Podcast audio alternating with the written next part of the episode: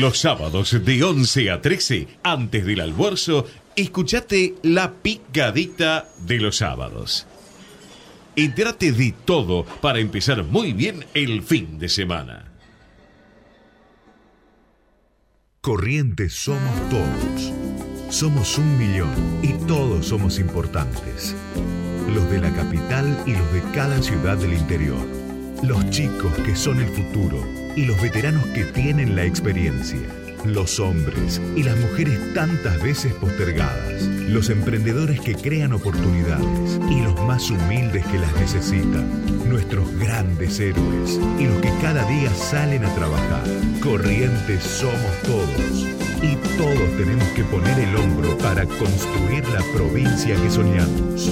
Porque Corrientes somos todos. Gobierno Compraría un palco en tu ventana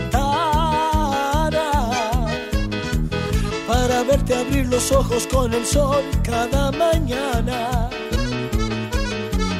Pero tu estrella es tan lejana que juro que me lo guardo con dolor aunque me sangra.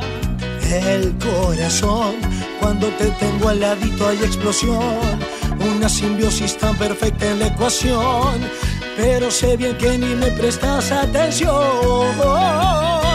Me daría tal vergüenza. Pero muy buen sábado para todos y aquí estamos en la picadita de los sábados en Ecomedios. Bueno, ya con una transición, eh, el comienzo del fin o el principio de todo, no sé, míralo como quieras.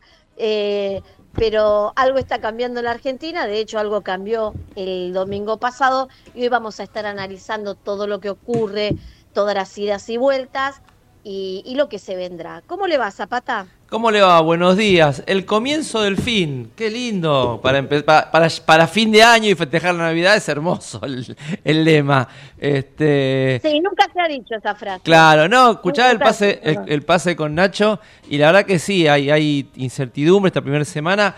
Hubo calma, eh, una calma en los mercados que uno no esperaba. Todo el mundo creía que el martes el, el, el blue iba a estar a 3.000, 4.000. Terminó cerrando 980, 970 al final del viernes, lo cual es bueno porque quiere decir que la transición está siendo hasta ahora por lo menos tranquila a pesar de que en la política no sabemos quiénes son ministros, quiénes son, un día alguien va al ANSES, otro día dice, no, no vas, va otro, estamos con el juego de quién va, quién no va. Este, ayer me contaba gente de una supuesta ministra, dijo, ¿lo escuchaste? ¿Me le iba a ofrecerla? ¿Escuchaste que ella aceptó? Le digo, ¿qué están esperando acá hasta que no lo diga él? No hay que decir, ya está seguro este cargo. No, si te referís a Patricia Sí. Bullrich, no está segura. Sí, sí, No, ayer- no, porque además lo dice, lo dice, lo dijo todo el entorno de mi ley. Claro, pero vos ves O inclusive sea, algunos medios de hoy ya lo dan como seguro y allá quien me decía, no, operetas, no. son, a ver, todo, y le decimos a la gente, todo lo que no termine de confirmar el ahora nuevo equipo de Miley que manda este informes todas las tardes, hasta que no esté definido, son todo operaciones. Algunas operaciones son de quienes quieren que algún ministro asuma. Otras operaciones son de los mismos personajes que quieren asumir. Bueno, Hay, hay de fin. todo, ¿eh? Hay, eh, lo único que, que generó alguna, yo que estuve charlando con algunos políticos en la semana, están todos esperando a ver quiénes son, o Campo que iba a ser... igual Marcos, esto no es bueno. No, No, no. es bueno, eh. Por eso es llamativa la calma en el mercado, con estos vaivenes políticos, especialmente en el área económica, donde ya no hay ministro. El que iba a ser presidente del Banco Central se fue. Ayer se fue Carlos Rodríguez, otro de los primeros que se sumó, también se fue. Y así todo, hay una tensa calma. Yo tengo amigos que son operadores de la bolsa y te decían que el mercado reaccionó bárbaro. Están sorprendidos hasta ellos. Por eso es rara esta transición. Eh, lo bueno de la transición es que no estallan los mercados, aunque, aunque para los humanos que vamos al supermercado, uno ve que los precios están disparando constantemente, que lo que compramos la semana pasada a un precio no está el mismo, que remarcan a cada rato, que hay gente que pone en, en las góndolas algunas cosas por las dudas les empieza a faltar, Es decir, hay una calma en el mercado, pero en cuanto al dólar y todo demás, porque hay un equilibrio. No sabemos qué va a pasar el 10 cuando esto cambie totalmente de manos. El problema es el día a día. Y en cuanto a esta rosca de quiénes asumen, quiénes no asumen, de bajar personajes y dejarlos muy mal plantados, porque una persona que ya cree que es ministra, vamos a hablar eh, con nombre y apellido, Carolina Pipa, Sí. y bajarla así, bueno, es bajarle el precio a una persona. Entonces, no sé quién le hizo esta jugada, pero le bajó altamente el precio. Pero hasta tenía una reunión, no son- tenía una reunión con Raberta mañana por el traspaso del ANSES. Pero digo, no dan los tiempos para hacer estos juegos. es que Me parece que- muy bien, insisto, en la claridad con la que habla el futuro presidente. Cuando está diciendo que los tiempos no van a ser fáciles, digo, no hace promesas vanas. Eso me gusta. Ahora, todo este jueguito de quién asume, quién no asume, por un lado demuestra que no tenía noción de quién lo iba a acompañar, por otro lado aparecen este, los vampiros que quieren hacerse amigos ahora, por otro lado, bueno, distintas cosas que no sé si están tan bien que aparezcan o no, para tranquilidad de la gente. Digo, tal vez no es el momento de, estas jugaditas, ¿no? O como ayer este, la futura canciller diciendo, bueno, estamos viendo, porque uno tiene que ver si el pantalón y la camisa le combinan. Señora, esto no es un chiste. Estamos hablando de un país y un país que está bastante mal como para estar viendo la camisa o comparando con una camisa y un pantalón. O sea, no. No sé qué piensa Prada de todo esto que estamos diciendo. Hola, Ale. Buen día, Marcos, Maestra, ¿cómo están? Buenos días. Este, ¿por dónde empezar? Bueno, este, todos estos movimientos, bueno, algo baja en Argentina, algo baja de precio, que es la, la persona de Píparo, o sea que ya vale poco, así que es una buena noticia. Eh, y segundo, eh, el hecho de que Emilio Ocampo eh, no vaya al, al mercado central, al Banco Central, eh, ¿qué hace? Significa esto, que la dolarización, ese motivo por el cual mucha gente lo votó, pero al mismo tiempo es un fantasma, es decir, todos nuestros ingresos dolarizándose, ¿a qué precio? Bueno, este, podemos discutir más adelante qué significa dolarización, pero si nos do- dolarizan a, un valor de mercado, es tantos dólares. Si nos, do- eh, si nos dolarizan a mucho más eh, alto más valor, nuestros ingresos bajan a la mitad o menos. O sea, sería empobrecer a todo el mundo de golpe. Que no haya dolarización inicial es una buena medida. O sea, ahora estará Caputo, ¿sí? sabemos que es el endeudador eh, serial, nos endeudará más todavía para pagar los delics. Es un- algo tradicional. Nos van a endeudar más, ya sabemos, es lo usual, lo Espera, tradicional. haceme, haceme una pausa. Sí, cómo no. Comenzó él haciéndonos amigos con la nueva gestión de Alejandro Prada. No, pero Continúa. claro, bueno, aparte nunca fue amigo de. Eh, quiero decir, es decir que, es algo tradicional. Patricia Burris en el Ministerio de Seguridad, también algo tradicional que ya conocemos. En principio ella no estaba pensando en eso, porque se dudaba, ¿no? El temor era que Villarroel tuvi- eh, tuviese a cargo de, de la seguridad. Ahí sí tenía temor. Pero Burrich no. Y, y lo de, o sea, también algo usual. Entonces, la idea de que mm, un gobierno más influido, o sea, que no tiene esas intenciones de, de dolarizar ni este, en un principio, eso sí me tranquiliza. Ya sé que son endeudadores y, y bueno, sabemos, los conocemos. O sea que no está mal, eh, hay pujas internas, es obvio. eh, parece más Córdoba tiene gran participación y, Sí. y ¿Llegó el. Fernet? como todo gobierno de entrada, los Kirchner con, con los, los funcionarios de Dualde, después Kirchner se los se sacó de encima. Pero Ale, con lo que decís vos, Sí. ¿convertiremos al Fernet en, en la bebida nacional en lugar del vino? Déjamelo ahí, después me lo contestas. sabes que no sé. Claro. Bueno, vamos a hablar de cosas en serio, a lo mejor él también nos puede contar, ¿no? Carlos Fara, que es un consultor político con más de 200 campañas electorales. Hola Carlos, buen día, ¿cómo estás? ¿Qué tal? Buenos días, ¿cómo estás? Pero muy bien. Bueno, de vez en cuando tomamos con un poco de humor todo esto porque nada, da para análisis muy serio. Eh, Carlos, eh, escribiste una columna que me encantó el título, Carlos Salvador Milei. Eh, contame un poquito cómo ves esto y especialmente esta cuestión de la casta no, pero llamamos a la casta. Bueno, mira, primero un poco lo que la columna apunta es a, este, identificar una serie de, de conductas, de decisiones que tienen que ver más con el pragmatismo político eh, respecto de parte de, mi ley que de cualquier cuestión, yo te diría, como más ideológica, ¿no? La composición del equipo, la relación con Macri, etcétera. Eh, por supuesto, digamos que no necesariamente significa que eso sea así permanentemente, pero vamos a decir, se, se, va manejando con una, con una cierta astucia, digamos, por lo menos en función de su necesidad política. Eh, y luego eh, decir que este, desde ese punto de vista, eh, eso hasta, hasta acá, digamos, ha traído poca, poco, poco, poco error forzado. Obviamente sí, desprolijidades, para algunas, digamos, más fruto de la de los rumores, ¿no? Digo, viste que hasta el martes había un fuerte rumor respecto a Sturzenegger eh, para economía, después apareció la opción de Caputo, hasta ahí, bueno, idas y venidas. Eh, y pero por el otro lado, digamos, y el tema de Píparo, ¿no? Que apareció de la noche, lo habían anunciado en ANSES y ahora no sabemos a dónde va a ir exactamente.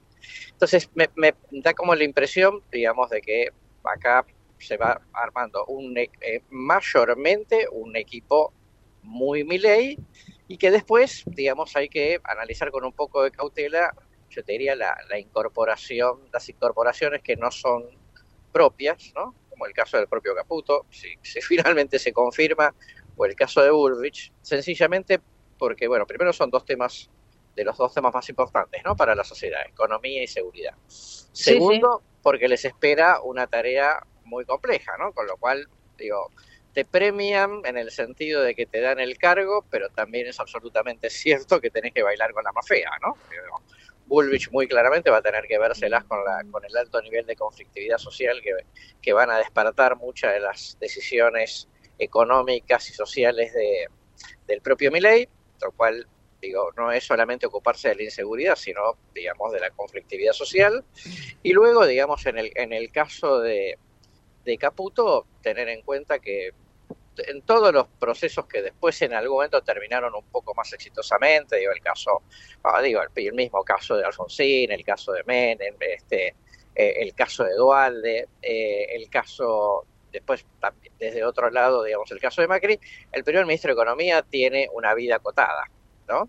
Porque es como la infantería de Marina que va a tomar una, una playa, digamos, son los que peor la pasan.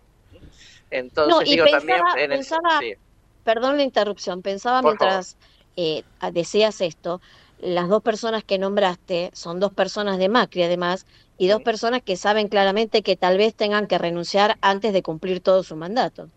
con estos conflictos, claro. Totalmente. sobre todo el caso de Caputo, ¿no? Digo, porque obviamente está, entra con un territorio minado y, es un Caputo que ya eh, tuvo, digamos, problemas ¿no? en la gestión de, Mauricio Macri. ¿no? Fue al Banco Central, se fue, mm. no se fue en buenos términos, eh, en fin. Entonces, este, con lo cual es sí, te premio porque te doy el Ministerio de Economía, pero en realidad casi que te estoy, digamos, te estoy entregando una, una caja de una caja de bombones, pero que en el fondo es una es una bomba encubierta, ¿no? Eh, Carlos, estas designaciones eh, acotadas en principio a Caputo y Bullrich, que uno lo ve por los medios, pero lo hablamos antes con Esther, vos hablás con la gente de Burrich y te dicen, hasta que no lo diga el presidente electo, nosotros no decimos nada porque el caso de Píparo es el ejemplo mejor. Es una manera también de tratar de que, no se diga, che, mi ley es el Alberto Fernández de Macri y va a ser manejado por Macri, y por otro lado es, le entrego a Caputo el Ministerio de Economía, si se da, y a Burch el de Seguridad, eh, y que se hagan cargo del momento más difícil, y preservo gente mía que podré poner cuando todo esté más tranquilo en una segunda etapa? Sí, yo a las dos preguntas te, respondo afirmativamente, ¿no? El primero es un Milei que tiene su personalidad y que todo el tiempo, digamos, va a estar tratando de evitar efectivamente salir del síndrome Alberto. Entre otras cosas porque era mandato para cualquiera que ganara que no repitiera la experiencia de Alberto, que precisamente fuera un presidente con, digamos, con mandato propio, ¿no? Con mandato firme.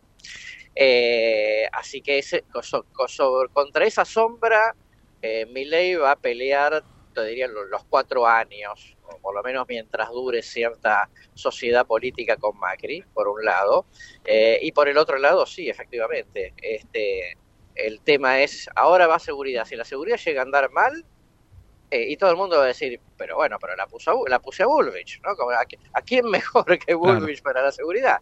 Entonces los problemas los va a tener Bullrich, porque Bullrich supuestamente es la garantía del tema, y bueno, ni hablar del tema económico, porque la verdad es que sea quien sea, el primero está destinado al fracaso hasta que, por lo menos hasta para pagar el costo, que se recompongan ciertas variables. Sí. ¿Qué tal? Buen día, Carlos Alejandro te habla. ¿Qué tal? ¿Cómo estás? Bien, mi pregunta es eh, si podrías ampliar, eh, estuve leyendo tu nota, si puedes ampliar el concepto de tranquilidad que dijo Macri cuando le preguntaron qué aporte haría al gobierno de Milei. Tranquilidad, eh, ¿qué, ¿qué, significa? Mira, me parece que fue un mensaje, un mensaje hacia el propio Milei, ¿no? Más que a la sociedad, porque se supone que el líder es una persona que tiene aplomo, ¿no? Y que vos le aportás cosas que él puede necesitar, no un estado espiritual o un, estado de comportamiento. Me parece que fue el punto de, vamos a decirlo así, un poco popularmente, es, este, yo, yo lo voy a yo lo voy a tranquilizar al loco, ¿no? Quédese tranquilo que, que me de eso me encargo yo. Eh, un poco el conflicto que tuvo Alberto con Cristina al inicio del mandato, ¿no? Una famosa frase que se que finalmente se filtró que, que, Alberto le dijo a un productor de radio en los dos o tres primeros meses, dice, no te hagas problema, yo soy el ribotril de Cristina y Cristina se enteró de esto y obviamente se lo recriminó.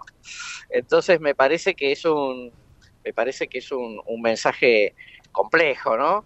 Para mi ley, como diciendo, pues, ¿por qué, me, ¿por qué me tiene que aportar tranquilidad si yo soy, yo soy tranquilo, digamos? Eh, Carlos, Carlos, ah, perdón, dale, Esther. Eh, también es esta cuestión de que no va a controlar el Congreso, no va a tener gobernadores, eh, es uno de los gobiernos más débiles. ¿Y cómo va a funcionar de ser así? Porque además, y sumo esto, mi ley se dice y se desdice constantemente que cierro el banco, que no cierro el banco, que dolarizo, que no dolarizo. ¿Cómo cae esto también? A ver, lo primero es que sí, efectivamente es el, el más débil de, desde el 83, sin duda, ¿no?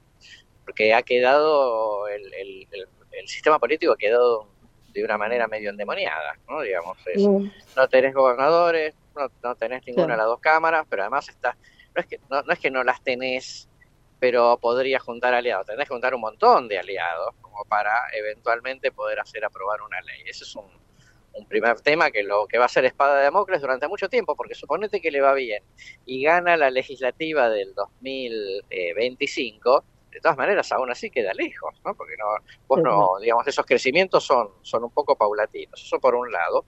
Luego me parece que, a ver, vamos a, yo creo que el, prim, el, el primer ley en serio lo vamos a ver respecto de la agenda legislativa, porque si mi ley es pragmático, sabe que su primer paquete de, al Congreso no puede ser uno que salga desaprobado porque empieza a perder poder inmediatamente.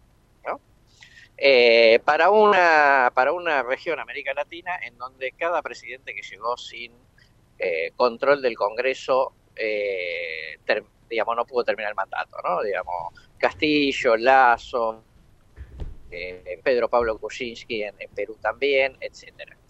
Entonces, a mí me parece, yo tengo la impresión de que probablemente mande al Congreso unas, unas primeras cosas de esas que sean debatibles, pero que en definitiva, con algunas concesiones y, negociaciones, puedan darle, digamos, algún pequeño triunfo este, parlamentario, eh, porque esto que vos decís de eh, primero lo cierra el Banco Central, bueno, en realidad después no lo voy a cerrar, tiene que ver con varias cosas. Una es esto, que es débil parlamentariamente, con lo cual, si mañana quiere cerrar el Banco Central, es obvio que no va a tener mayoría, pero, pero, pero ni, ni, por lejos.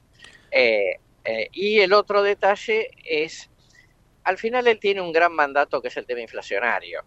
Si él claro. parece que empieza a controlar el tema inflacionario, que para lo cual de corto plazo no necesita para nada el Parlamento, entonces te diría que puede evitar a, puede, puede aprovecharlo como para efectivamente ganar espaldas, ganar kilometraje y solo después de eso empezar a ver si alguna de estas grandes reformas, privatizaciones, etcétera, las lleva a cabo o las va empujando un poco para adelante.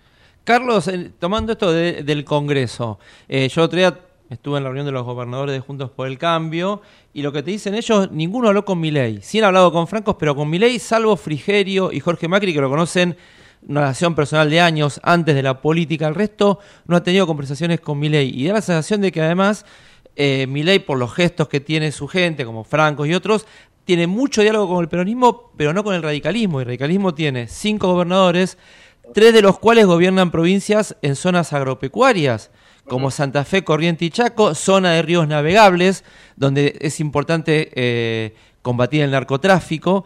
Eh, Corriente tiene un problema con Paraguay por la isla Pipé. Digo, da la sensación de que Milei no charla con los, gobernadores juntos por el cambio, pero especialmente con los radicales que van a tener 35 diputados, lo cual te abre la llave o no para el quórum en el, Congreso, como bien decías vos, y entre 3 y 14 senadores que pueden ser importantes para pelearle el quórum al peronismo. ¿Vos crees que eso tiene que explorarlo o que hay una decisión de él de no avanzar en ese sentido porque hay algo que es más fuerte que él, que es con los radicales no me siento, con los de Juntos por el Cambio, con algunos no me quiero sentar?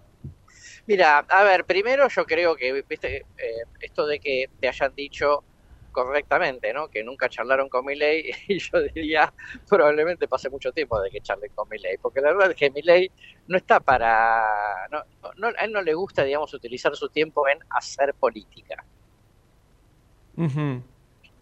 Este, o sea que este tema del mano a mano, lo veo medio lejos, sea quien sea, ¿no? Eso por, Luego es cierto, digamos, que existe una tirria de, de, de ley sobre el radicalismo.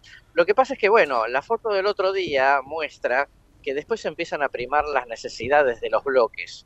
Eh, Juntos por el Cambio por ahí está roto, pero la Liga de Gobernadores del ex Juntos por el Cambio necesita estar unida porque es más fácil ir a más, más este, útil ir a negociar siendo 10 que siendo 5 y 5. Claro.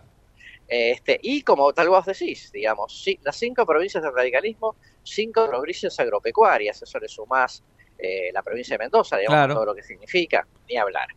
Entonces, eso, digamos, de eso, al final, de vuelta, eh, eh, su estómago puede decir una cosa, pero ¿qué dice el pragmatismo? Lo cual no significa que mi ley esté en relación, sino que ahí entre lo que sea el área economía, producción, más Guillermo Francos, probablemente lleven esa, esa relación a cabo, porque al final los gobernadores van a estar dispuestos a negociar, ¿no? Eh, el punto es, eh, digamos, que eh, ese bloque radical puede hacer la diferencia entre la vida y la muerte. Sí, Carlos, el, el, punto es, bueno, justamente estás mencionando que no le gusta hacer política al presidente electo, pero hay que conquistar voluntades. una ley sale hablando con cada uno de los legisladores.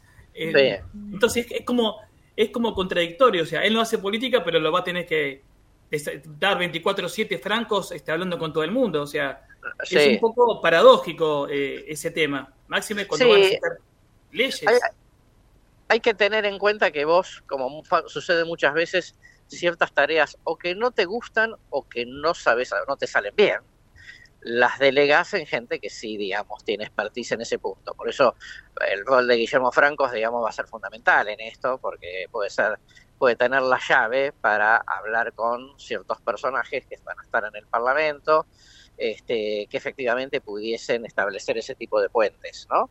Eh, porque yo creo que ley fundamentalmente va a ser una persona muy concentrada en algunos temas centrales eh, y por dentro de lo cual obviamente el tema económico, ¿no? que esto también es un interrogante de cómo se es ministro de Economía de un presidente economista ¿no? que se jacta de eso.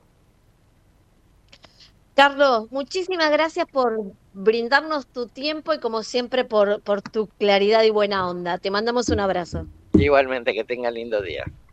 Que sigas bien. Hablamos con Carlos Fara, que es consultor político, bueno, un poquito de lo que se viene, ¿no? Lo que, lo que tenemos que esperar y, el análisis de, estos días. Sí. Em, es, importante, perdón, lo que dijo, el martes, en otra muestra de que tienen músculo los gobernadores, los 10, la Liga de Gobernadores de Juntos por el Cambio, que siguen viendo si lo suman a Vidal, el de Santa Cruz, eh, se reúnen con los senadores y diputados para mostrar lo que tienen en el Congreso. Como para lo que decía Fara, ¿no? Para decir, mirá que esto es lo que tenemos en el Congreso y nos necesitas para el quórum, para aprobar o no leyes. Yo quiero saber, en caso de que haya que hacer recortes, eh, él promete el ajuste, él promete seis meses duros, él lo, lo dijo públicamente, eh, y todo lo, que significa eso traducido, sea que cerrar empresas o privatizar, lo que fuera, eh, si va a tener digamos, ese, ese apoyo o ese apoyo así, eh, político, ¿no? Porque si corta obra pública, está decidido, las provincias van a tener algo que Eh, decir. Ale, Ale, un segundito los dos. Sí, sí. Vamos a hablar de ese tema, eh, de cada uno de los temas que por ahora se dijeron en economía y en política, pero ¿les parece que lo hacemos después de la tandita y vamos analizando punto por punto lo que por ahora se dice que se va a hacer? A ver, digo potencial porque todavía no asumió, no sabemos si finalmente van a hacer algunas cosas y además, insisto, hay cosas que se dijeron y después se desdijeron. Pero vamos a ir analizando lo que podría llegar a ser, ¿les parece? Sí. Vamos a la tandita entonces. Ecomedios.com AM1220. Estamos con vos. Estamos en vos. Podés vernos en vivo en ecomedios.com. Ecomedios.com. Contenidos audiovisuales. Conectate con nosotros.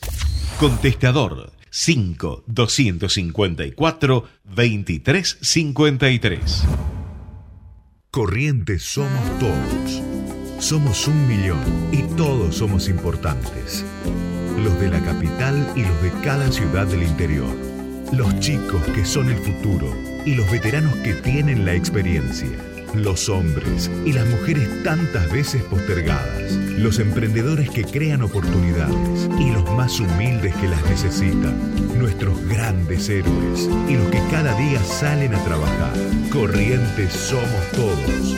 Y todos tenemos que poner el hombro para construir la provincia que soñamos. Porque corrientes somos todos.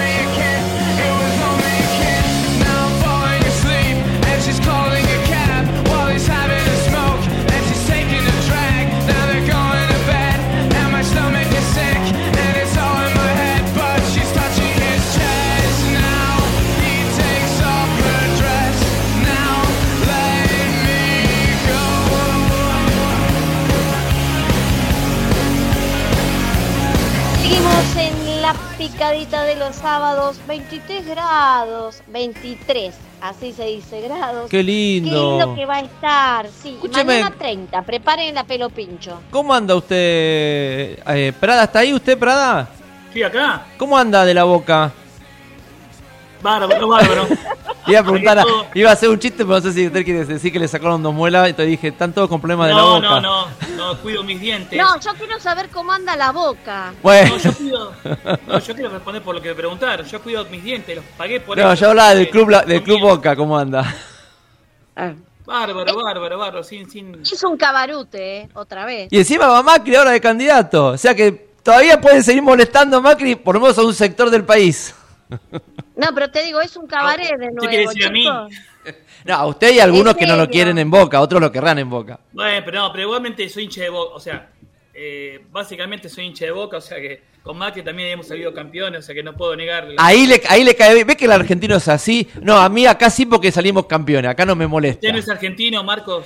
¿Eh? No, Pregunta, el argentino es así, me pone como ejemplo a mí, pero Yo soy, no, sí, él sí, no, es, sí, no sí. es argentino, es, es de River. Yo este mi- momento son todos solidarios con el ganador. Bueno, yo no soy solidario con el ganador, o sea que Yo quiero Chicos, esperar y ver. ustedes- Escúchenme, el No soy rubro, neutral. el rubro vocero está libre porque Marina Calabró no aceptó. Parece que se lo están proponiendo a Fantino y Genial. no sabe si quiere. Seríamos Nadie se quiere quemar, nadie quiere ser el vocero. Sí, Fantino diciendo, pará, pará, pará, vos me estás preguntando, o sea, cada pregunta la repite dos veces. Las ¿Te imaginas tardar 10 verlo a, verlo a Fantino en el lugar de la vocera todos los días? No, Bueno, tremendo. Lo máximo tremendo. que da, lo máximo. Cada pregunta repetida, ¿qué me quisiste decir? Bueno, va a ser, va a ser un, Claro. un- ¿Por qué no se propone usted y así después tenemos nosotros algún privilegio? No, no voy a, no voy a informar. No, no. Lo puede No hacer al estilo- lo Lo puede hacer al estilo Tato Bores. Pero usted piensa que el vocero tiene que ser Tato Bores? No, pero teniendo un presidente como Milei, usted lo puede hacer al estilo Tato Bores. El si combo vamos a tener una primera dama que va a ser una actriz, ¿por qué no podemos tener un vocero eh, que haga stand-up? ¿Usted se le imagina a, a Fátima levantándose en Olivos a la mañana un día así que estén tranquilo y se le ocurra levantarse imitando a Cristina? Milei se llega a estar muy despierto, muy dormido, no se da en cuenta y... ¿Eh? Milei ya dijo que sí. Milei ya dijo que él estaba hablando en, en la casa, él escucha A ver, chicos, a Fátima hablando primero. con Cristina, o sea que ya, ya lo hace, ya lo hace. escúchenme, primero, él dijo que iba a vivir solo con los perros. Ella dijo que iba a vivir en Olivos. Él dijo que no era su mujer, por lo tanto no era la primera dama. Ella dijo que quería asimilar, bueno, parecerse a Evita. Eh, me parece que primero ellos dos tendrían que hablar un poquito, ¿no? Y después hacer declaraciones. Digo, bueno. Bueno, eh, metemos en, la- en- en las sábanas de... Acá lo bien. importante es que sale Dylan y entra Conan. ¿Entienden? ¿Cómo habrá sido esa transición? ¿Puro ladrido? Cuac. Es un pato eso, es un pato. No, pero Claro, eso es un que pato. Me quedé pensando en lo que usted dijo, que a Pato ya la conocemos, se quedó tranquilo. ¿Usted qué Sí, quiere decir? Que Pato, sí, sí, tranquilísimo. Pato ya no es Pato, es un patito mimoso. Claro, cl- claro. Los locos, los, los descerebrados se quedan detrás. Entonces me, me- me quedo con los HDP de siempre. Eh, Ah, los, este, este, lo estimado del ministro de Economía, este Caputo, bueno, o sea, Igual- los endeudadores de siempre. Eh, Son tradicionales, ya sabemos qué esperar de ellos. Sabemos Bueno, que Caputo a va a durar poco. Ahora, Patricia duró cuatro años con Macri ¿eh? y tiene a su Sí, favor que la, dure. ju- la justicia dijo que lo de Maldonado no Espera, fue un espera, accidente, espera, no fue un espera, espera, asesinato espera, ni espera. nada de eso. Sí. Pera, pera, pera, como diría... El, eh, futuro vocero. Sí, el futuro, capaz, no se sabe. Dice que ya se lo ofrecieron a tantos. Hay otro que también de la Nación Más, creo que se lo ofrecieron. A Rossi, Eh, no, a Johnny, es más joven. Es más joven. a Jonathan Viale. Ajá. Y pero Bueno, Johnny no va a dejar los negocios. Escúcheme, em, Pero Johnny se va a perder a hacer sus editoriales de todos los días. Eh, Es muy, Sí, muy bueno obvio. haciéndolos. bueno, la Canosa se lo perdió por pelearse antes con Milei. La Canosa, es más, la Canosa se perdió otro puesto, no importa. Sí, sí, sí. Eh, sí. Escúcheme. Pero, pero Marina Calabro pu- puede ser vocera, estudió ciencia política. O sea, A ¿qué se ver, ahora? ¿por qué se lo ofreció a Marina Calabró? Porque ellos estudiaron juntos, fueron compañeros de estudio. Claro, eh, eh, Eh, Marina lo conoce desde hace muchos años. Lo que pasa que, a ver, lo cierto es, eh, es muy difícil después volver al periodismo. Marina Calabró es una mina joven, le queda mucha carrera por delante. Después hay que volver al periodismo, ¿eh? Si hay un traspié o qué sé yo. No es fácil ese cargo. Ese cargo es como delante. para... Cuatro años por delante, Bueno, pero a ver, y lo que decíamos antes de Patricia Bullrich. sí. Yo entiendo que Patricia Bullrich era parte del, del, del concepto de Macri de un gobierno. Por eso duró cuatro años y era otra realidad. Sí. Yo quiero ver ahora, como decía recién Fara, con una posible calle que salga y una Patricia que no es del riñón directo de mi ley. O sea que también tiene que estar bajo el paraguas de mi ley. Entonces quiero ver si puede perdurar. Ojalá, a mí me parece que es una excelente ministra de, de Seguridad, ¿eh? pero todas las circunstancias hay que evaluarlas. Sí, sí. Sí, eh, a ver, ¿qué es lo que tiene? Pa- Para aquellos, tal vez también lo de Patricia sea eh, una manera de decirle a aquellos que estaban asustados por Villarruel, el negacionismo, decirle, miren muchachos, No, yo estoy yo- asustado por eso. bueno, no Sí. vamos por ese ver, lado, el mismo... hacer- vamos- El, mismo Milei había dicho que los que estuvieran, los que- perdón, y ya terminó. El mismo Milei en uno de los debates había dicho que aquellos eh, represores que estaban presos por crimen de la dictadura iban a seguir presos. Entonces, tal vez sea una manera de decir, miren, no voy por este camino, eh, por eso pongo a Patricia, que también la respeta la fuerza de seguridad, pues la, la fuerza la respeta, Este, y le dejamos a Villarruel que se encargue del Senado. Sí, igual Marcos. Bueno, comencemos con Villarruel. Vamos a hacer un picadito, a ver cada uno. Comencemos con Villarruel. Eh, creo que ya empiezan con los roces difíciles. Villarruel no va a dejar de ser la, la vice. Entonces me parece que el fusible más fuerte, más débil va a ser Patricia. Y ojo que ya Villarruel está sentando, ya fue a ver a la fuerza, fue a ver a la policía, fue a ver... Me parece que Villarruel pisa fuerte, que me- la duda de Patricia tal vez está ahí, ¿eh? No sé qué opinás vos, Prada. Claro, eh, Villarruel, eh, lo, lo dijo el candidato Milei, su vicepresidente va a tener eh, control directo sobre la seguridad de, de Argentina. No va a ser un vicepresidente para tocar la campanilla en el Senado. Y ahí, Entonces- ahí vuelvo a decir que entonces Patricia va a estar un poquito más presionada de lo que estaba en un gobierno de Macri donde tenía carta blanca. Pero Patricia nunca dijo de entrada yo quiero ser ministra, siempre dijo vamos a ver, vamos a, ver, a discutir, y ahora de repente sale, o sea, con lo cual, eh, dentro del contexto me da más tranquilidad Patricia que este, por el momento, tal vez Patricia dure un tiempo y después sea reemplazable a cada unos meses, pero bueno. Sí, y es lo que hablábamos, es lo que hablábamos con Fara, puso en dos imparable puestos. Villarruel, imparable como Sí, de Fuerzas sí. Armadas. eh, ella fue la, la única orgánica, digamos, que, que tiene conocimiento de o que se dedica al tema de seguridad y parecía que imparable. Ahora que esté Patricia Burrich es como una especie de freno, o hasta esperar un rato, quizás un año o dos, y luego vos tomás el control, pero en principio ella iba a hacer todo. Eh, Sí, yo no sé igual cómo se van a llevar juntas. Ahí me parece que va a haber un cortocircuito impresionante y, y va a estar difícil. Vamos a hablar, sí, de economía ahora, si les parece, eh, con Luis Seco, que es economista. Hola Luis, buen día, ¿cómo estás? ¿Qué tal? Buen día, gracias por llamarme. Por favor, gracias a vos. Bueno, también eh, estábamos viendo una nota del diario Perfil eh, donde decís que ahora arranca lo más difícil, que es pasar del qué al con quiénes y cómo. Sí, yo creo que, digamos, el- hasta ahora el, presidente electo ha puesto bastante en claro una suerte así de, de- de rosario de las cosas que quiere.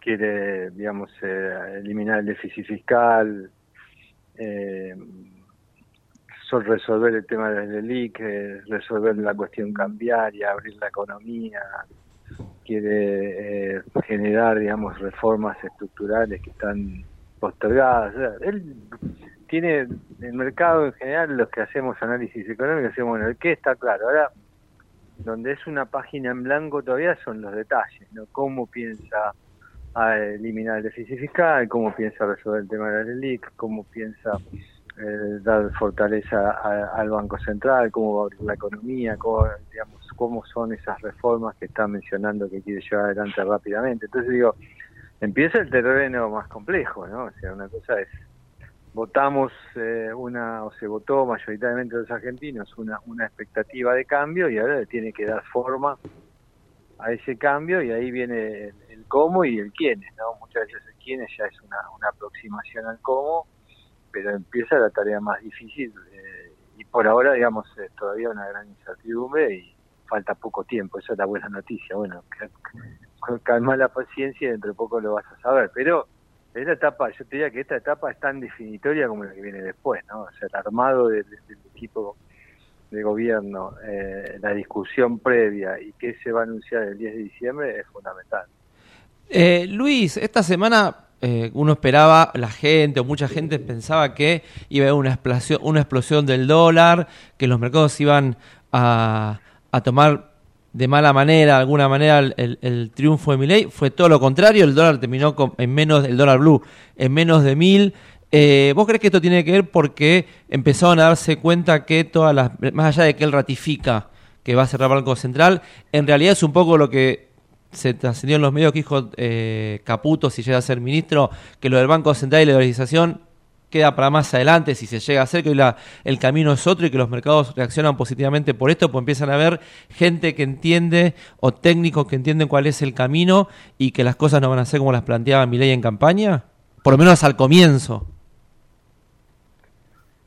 Mira, no estoy tan seguro, ¿no? O sea, lo que lo que está sucediendo en estos últimos días en los mercados es básicamente una, una expectativa muy favorable de, que Argentina empiece a resolver sus problemas y eso se verifica en, el aumento de los precios de los activos de riesgo, o sea, los activos de riesgo, los bonos, las acciones están subiendo y uno de los activos de riesgo es el peso, con lo cual es lógico también que el peso se mueva, si querés, en esa expectativa de, de mejora, ¿no? Entonces, eh, está abierto el, el compás de espera. Ahora, o del otro lado tenés eh, otros movimientos que reflejan lo contrario, ¿no? Que es toda la, inercia, eh, toda la olla a presión que venía del pasado. Ahora, digamos, ¿a qué nivel de precio del dólar se va a hacer la corrección de precio relativo? O sea, cuando suban las tarifas, todo lo que tiene que subir, el precio de los combustibles, todo lo que tiene que subir, los precios que estaban pisados o controlados, todo lo que tiene que subir, evidentemente el precio del dólar también va a subir. Entonces ahí es de lo que todavía no tenemos muy claro a qué nivel de precio, a qué nivel nominal se va a hacer todo ese ajuste. Eh, yo creo que todavía falta conocer los detalles y ahí el mercado buscará el lugar. El hecho de que se diga, bueno, no vamos a desarmar el cepo, no vamos a dolarizar, no se va a cerrar Banco Central, es toda como una, una, una situación de relativa continuidad con un esquema cambiario similar al que hay hoy, lo cual puede ser, entre comillas, una buena noticia porque te frena la nominalidad, pero también puede ser una mala noticia porque en algún momento alguien alguien puede empezar a preguntarse, che, si no cambian nada, este, va a seguir todo igual. Entonces, ya te digo, es como que hay mucha impaciencia, todo, todos queremos ver abajo del agua, ver eh, si hay algo que nos da una pista, una punta, los dichos de Caputo hasta dónde hay que interpretarlos literalmente. Digo, como que está todo ahí en un compás de espera muy ansioso, pero claramente, digamos, la, la, la, la perdigonada que tiene que hacer el 10 de diciembre el ministro no es que tiene demasiada, este, eh, ¿cómo te voy a decir? Demasiadas municiones, ¿no? O sea, tiene que atacar todos los problemas de entrada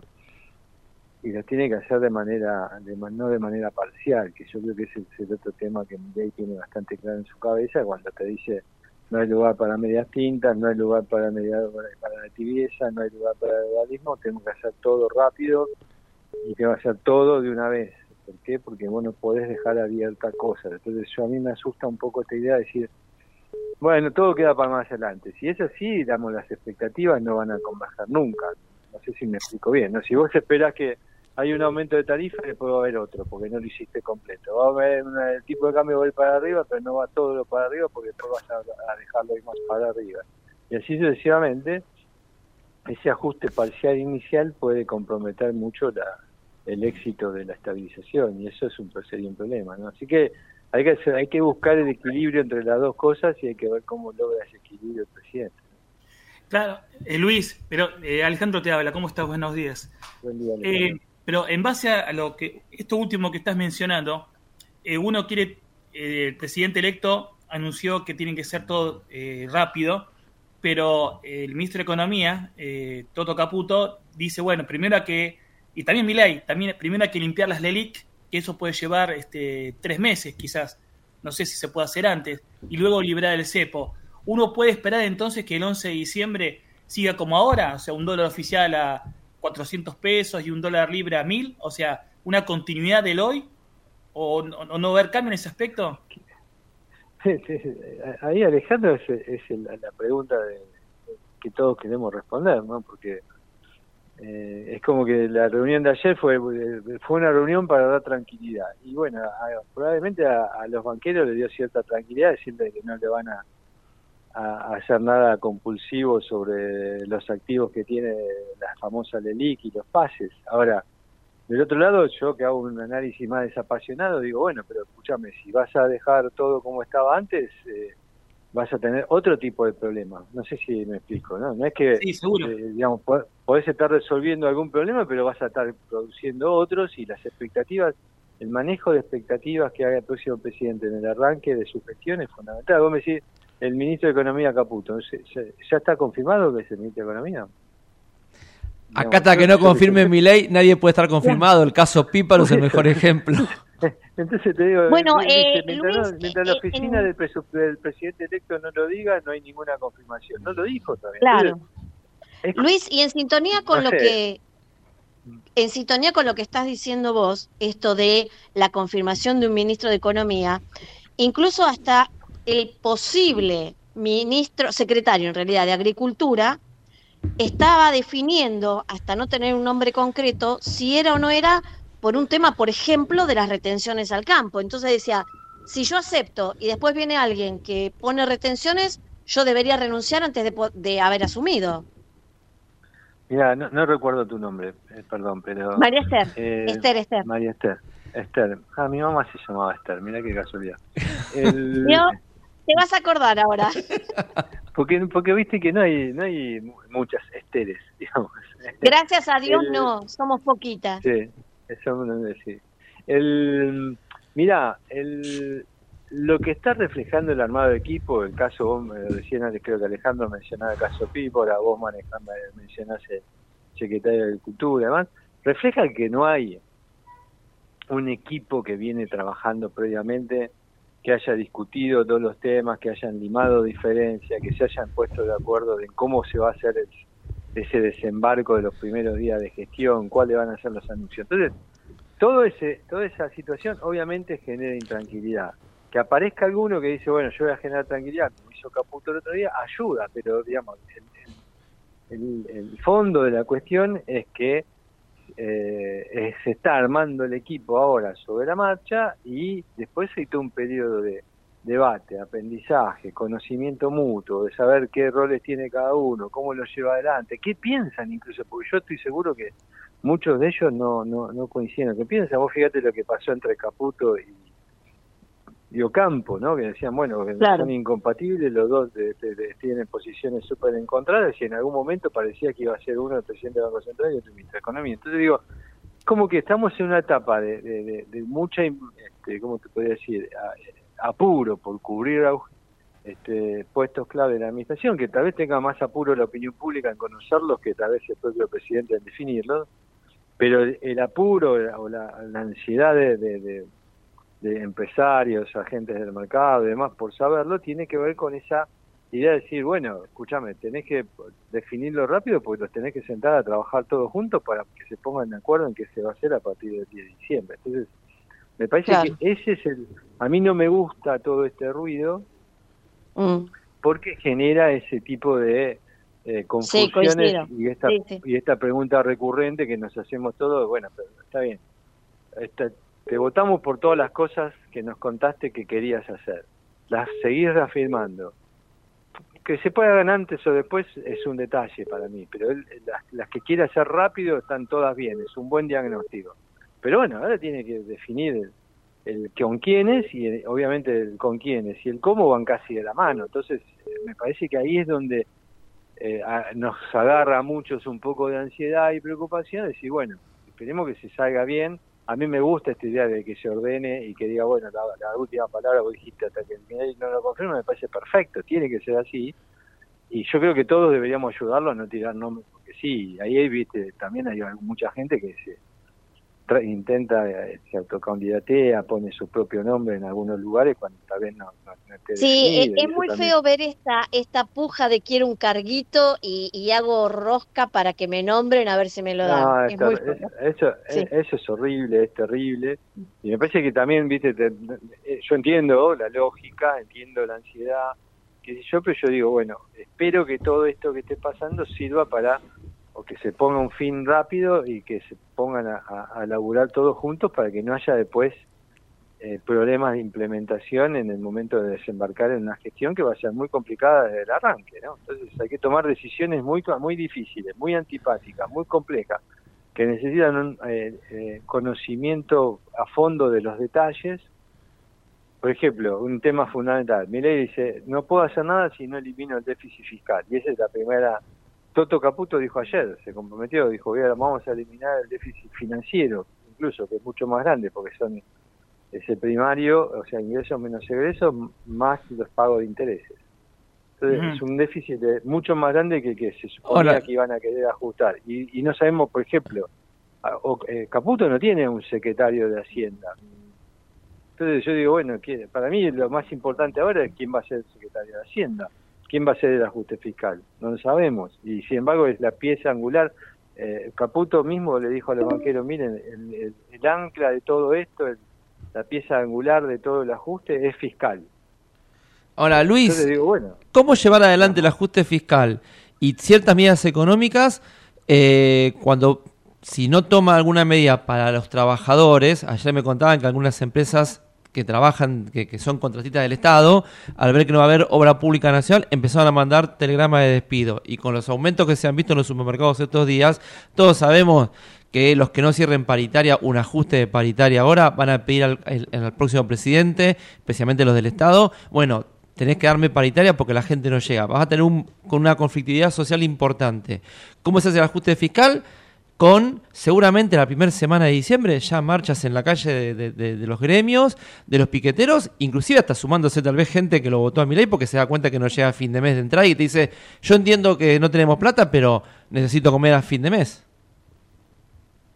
vamos a ver, digamos, eso. yo no sería tan este tan osado de pensar de que sí o sí van a existir esas marchas. Por ejemplo, me gustaría ver los telegramas de despido, no sé, yo no sé si, si existen. Ayer salió esa información, yo tampoco la vi, Sí, pero no, como no, se yo- repitió yo también, mucho, yo también- no, yo también la vi, pero no sé, viste, es, forma parte de todo esto de generar un clima para que ciertas cosas pasen y otras cosas no pasen, digamos. Entonces digo, me parece que hay como toda una cosa de especulación, no quiero, no especulación financiera, digo, especulativa en términos de jugar un poco a alertar, hacer alertas anticipadas, cuidado con tal cosa, cuidado con tal otra, miren que va a pasar tal otra. Digamos, yo esperaría, todos los presidentes tienen su luna de miel, siempre se abre un compás de espera. Yo no, no, no creo que esto sea así. Obviamente tenemos esta particularidad que los presidentes asumen a principio de año. En muchos países eh, hacia finales de cada año, pero en muchos países ascienden cuando pasan las vacaciones o digamos no justo en, en el periodo más álgido de por ahí depresión o reclamos populares en, en un contexto macroeconómico complejo. Entonces ¿Vos creés, que perdóname que te interrumpa, vos creés que debería ser así en Argentina? Pues siempre se asume a días de la Navidad encima, que la gente quiere pasar una Navidad tranquila. ¿Deberíamos cambiar y hacer como en Estados Unidos que se asume en enero? Yo no sé, yo, yo, lo- yo lo pensaría seriamente.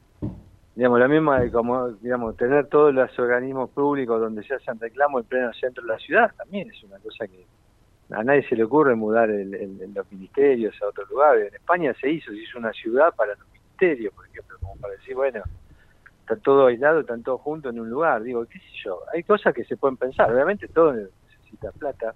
Cambiar una fecha de asunción, no, me parece que sería no sería de nada descabellado. Ahora, también, digamos, hay que ver qué quiere hacer el presidente que se va, ¿no? Si administra o no administra el fin de año.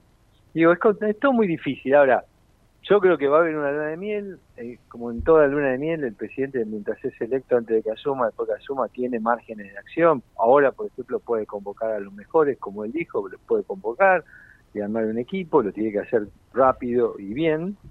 Eh, soy optimista que lo pueda hacer, pero digamos, hay que, hay que evitar todo este ruido que se genera y después la presión es, mira, cuando uno quiere cambiar, que, si yo obviamente consumo mucha información, leo todos los diarios, hablo con mis colegas periodistas, con uno, con el otro, eh, discutimos cosas, digamos. Eh, hay mucha, hay multiplicidad de análisis respecto de cómo ganó Milei o por qué ganó Milei, ¿no? Eh, quiénes lo votaron, qué, qué, qué, pero todos coinciden de que hay una demanda de cambio ostensible de parte de la sociedad. Ahora, cambio es conflicto.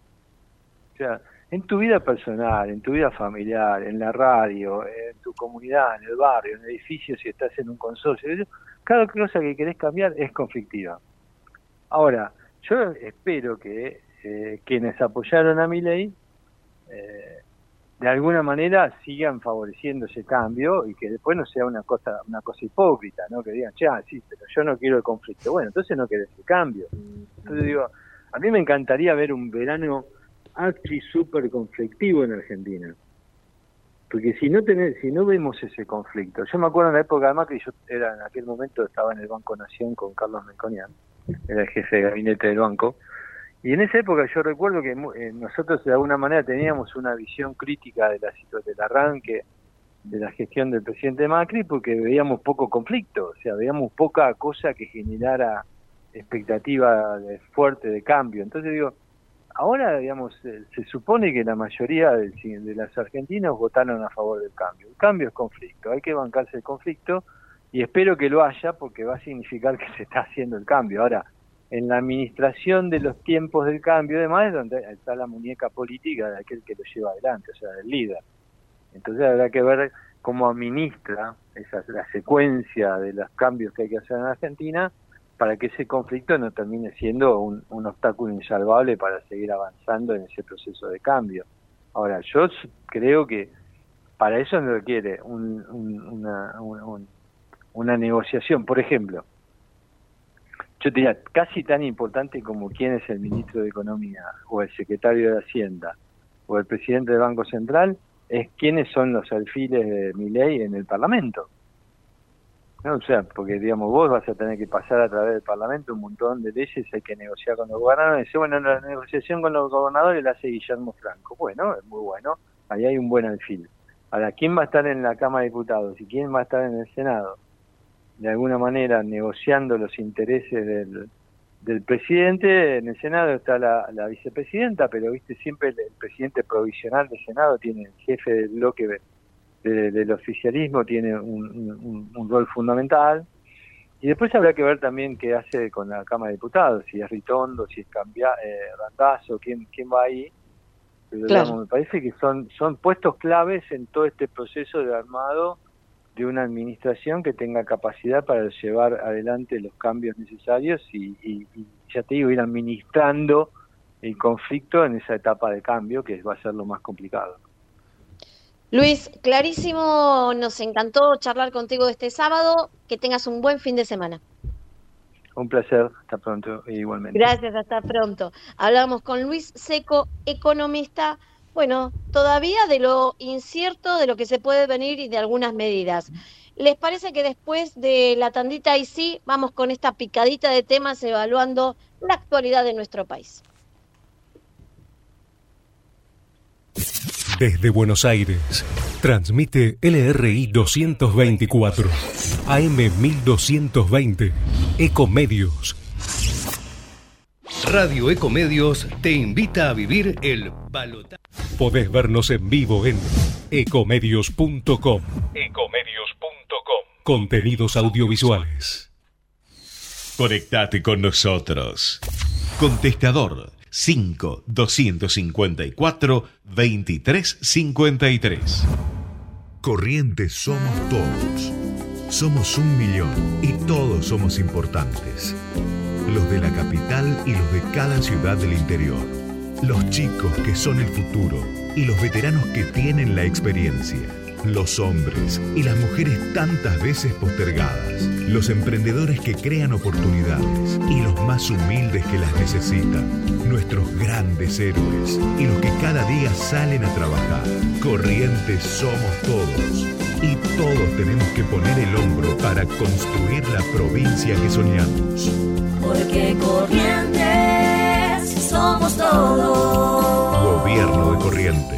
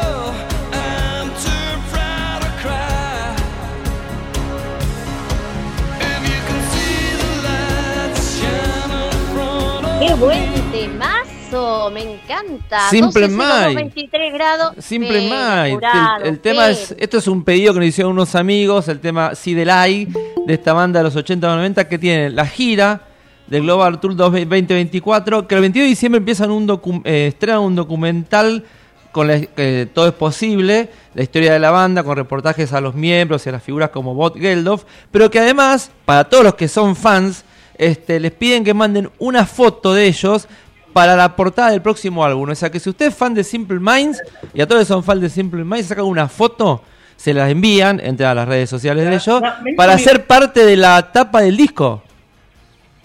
A mí me encanta Simple Minds. Iba a decir. Y mande la foto. Iba a decir 1203, arrancamos la segunda parte con un temazo de Simple Minds y ahí usted tiraba toda la información. Y ahora sumamos entonces, ¿cómo es esto de la tapa? Dígalo otra vez. Que dice la posibilidad a todos los fans de aparecer en la portada de un documento de la banda. Usted manda la foto, la que quiera, si que mande una foto de, cuando, de sus años en los 80 o los 90, porque más va a ser la ropa que uno tenía cuando escuchaba Simple Minds, y sale en la portada. Las ponen ahí. Van a mandar muchas fotos, así que va a ser chiquitita Yo capaz, pero se busque. era muy chiquita. Todos éramos chiquitos en los 80 o los 90. Sí, bueno, no había nacido, quería decir. No, no, bueno, bueno, está bien, da. Este, empezamos a la hora de la huevada. Tendría que mandar una foto de la panza de mamá, por ejemplo. Pregúntele a su madre, sí, que- porque la que va a aparecer es su madre en la foto.